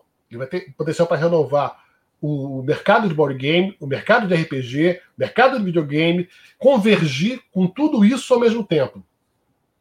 E isso vai fazer com que ele seja um marco, entendeu? Essa conversão, essa possibilidade de atrair vários públicos e expandir né, o nosso nicho. Que a gente está precisando, né? Estamos precisando crescer. Né? Sim. Né? Sim. V vamos parar com esse negócio de, de achar que a gente tem que ficar é, é, autocontido, Exatamente. a gente, é, é fechado em é. si mesmo. Eu falei, a gente só vai parar de falar que a nicho e tal, a gente, a gente mesmo parar de falar que é hobby. E, e, começar a encarar isso aqui como uma cultura a mais. Né? Literatura é um hobby? E o cinema é hobby? Quer dizer, eu acho que jogar não precisa ser também, entendeu? É questão uhum. de cultura, é hábito. A gente transformar isso num dia a dia, numa rotina. A gente vai ter lojas vendendo mais jogos, vai ter mais ofertas. Um dia o mercado vai estabilizar com isso, vai deixar de ser nicho. Só se a gente começar a encarar diferente. Né? Exato. Então, não tem esse protecionismo todo de que meu querido é meu, é meu. É, sabe? É, meu precioso, né? É, esquece um pouco isso que. Não vai deflorar o meu precioso. Não vai deflorar. Né? É. E eu fico feliz de ver um produto desse tamanho atirando para três lados diferentes, entendeu? Amor. Exatamente. Suas palavras finais, seu jabá, por favor. Eu nem sei o que dizer. Depois de tudo isso que o Jack falou, só tenho que concordar e agradecer pela oportunidade de ter estado aqui diante de tamanha figura icônica, falando tantas palavras, falando tantas palavras sábias do topo de sua grandiosidade. Nossa Olha, senhora, eu acho, que, eu acho que foi aquele lance de eu convidar ela para passar o final de semana aqui, não foi não, Zombie? Acho que foi. Cara, eu gosto muito do frio, tem, tem, a ver com isso aí também. Me chamou para ir para Cabo Frio, me chamou para comer, eu tô dentro. Ela já tá pensando o quê? Comer risoto na beira da praia. Amor, caraca, eu te amo muito. Você, não é não? Você tá lendo a minha mente, é exatamente o que eu tô pensando. Mas, falando sério, é, concordo muito com o Jack, não tem como não concordar nesses pontos que ele falou, obviamente. É... Agora que eu li o comentário de Chanel, engraçado. É, tá realmente atirando para esses lados aí, ver o, o, o, nicho se expandindo é muito, muito interessante. Tem essa questão principal de levar em consideração a, o, o, preço do jogo, que para mim é sempre um fator. Eu levo, eu observo muito isso. Talvez por eu ter entrado no hobby por conta própria, tendo que pagar contas e comprar jogos, então é uma coisa que, que eu presto muita atenção. Não que as outras pessoas também não tenham que fazer isso, mas é, é, às vezes são casais ou são pessoas que, que é, tem um grupo de amigos que compram jogos juntos, então é, é, outro tipo de consumo, por assim dizer, né? Eles conseguem dividir as contas e comigo é, geralmente era sozinha. É, mas eu tava com expectativas mais baixas em relação ao jogo, principalmente por não ser o meu tipo de jogo. E depois de eu ter ouvido, assistido, consumido tantas coisas, eu criei mais interesse, é, é, eu fiquei mais favorável a tentar jogar do que eu estava antes. E isso é bem interessante, né? Porque é, é abre esse precedente. Gostei de, de ouvir isso, hein? É. abre esse, esse precedente e mostra essa importância que a gente tem de pesquisar as coisas, de não falar sobre coisas que a gente não sabe. E, e mostra justamente para vocês a responsabilidade que a gente tem antes de vir aqui falar sobre qualquer coisa. É, a gente tem muito cuidado com isso, a gente realmente pesquisa, corre atrás, porque a gente encara isso de uma maneira muito séria. Então, queria de novo agradecer pela oportunidade agradecer por vocês levarem em consideração pelo, o que a gente fala aqui. Ou seja, e... a gente não tira do cu. é. Resumindo, né? Resumindo. Agradecer por vocês estarem aqui com a gente até agora e esperar que em breve a gente possa jogar o Descent para ver se as nossas expectativas foram cumpridas ou não.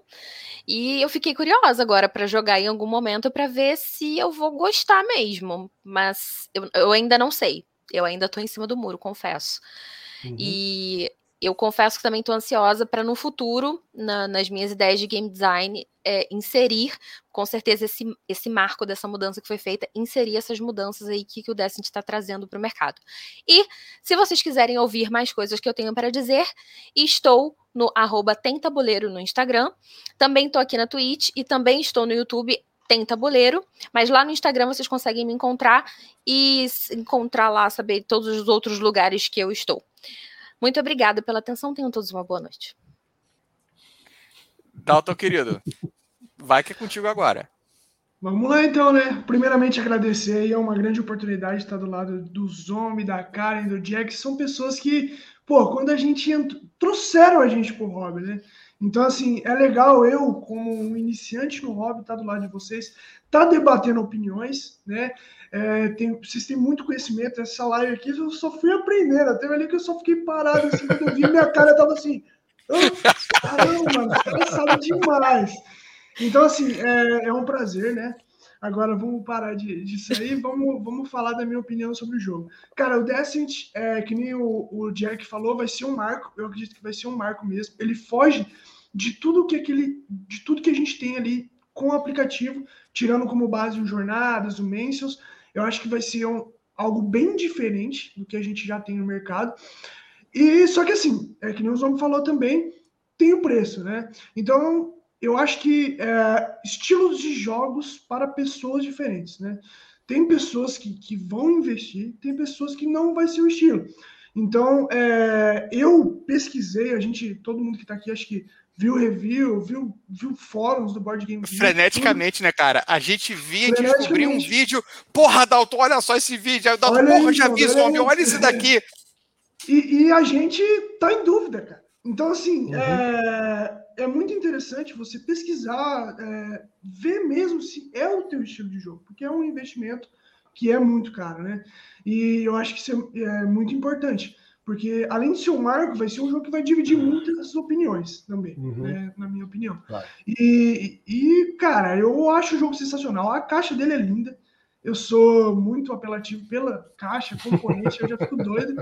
É, já pensou uma caixinha dessa na estante aqui? Faz o seguinte então, Dalton, compra o jogo, me manda os componentes e mantém a caixa. É, os dois ficam felizes. Ia, ia bater referência todo dia aqui.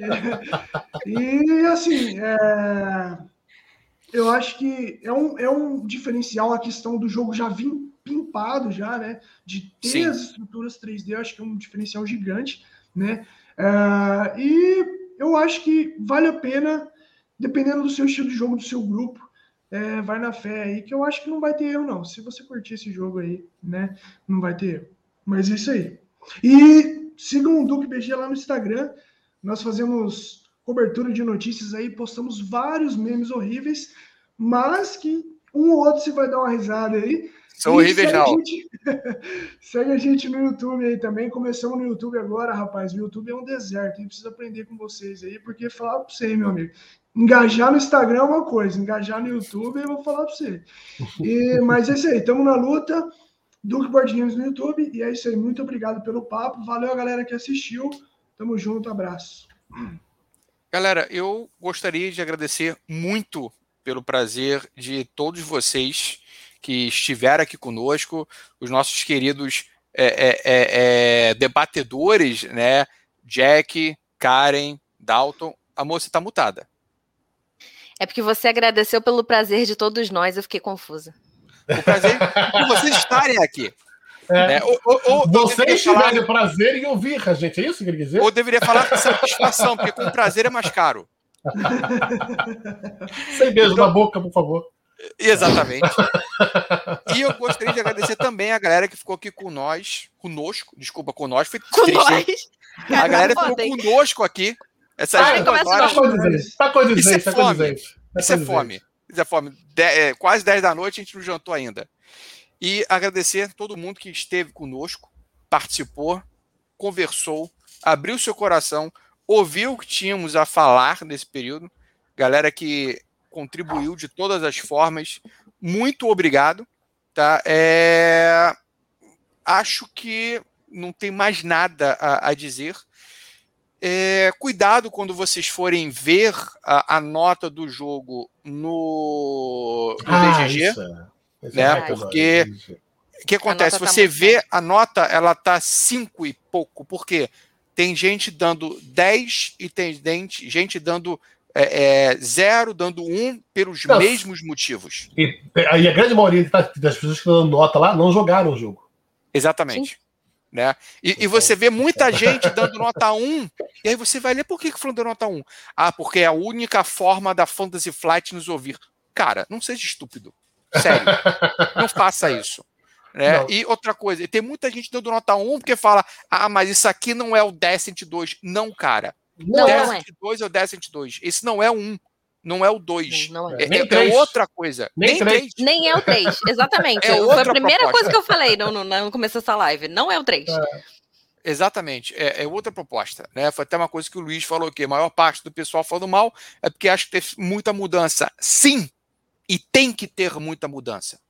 É para isso que o Rob serve também, para poder evoluir o jogo, para ser outra coisa. O público evoluiu. Rob... Exatamente. A gente não pode hoje jogar a mesma coisa que a gente jogava 15 anos atrás, cara. É. Entendeu? É, é importante. pode, né? Mas é importante evoluir. É exatamente. jogar outras coisas também, né? É, exatamente. Tá? Galera, então vamos ficando por aqui. Quem não tá hum. seguindo, segue aqui na Twitch, viu, gente? Pede pro pessoal seguir aqui, inclusive. É bom continuar seguindo, porque a gente vai continuar falando besteira. Quer dizer, falando coisas muito importantes, como foi e essa live. Pertinentes. Galera, muito obrigado a todos. Vamos ficando por aqui. Um beijo grande para vocês. Tchau, Beijão. tchau. Até a próxima. Tchau, tchau.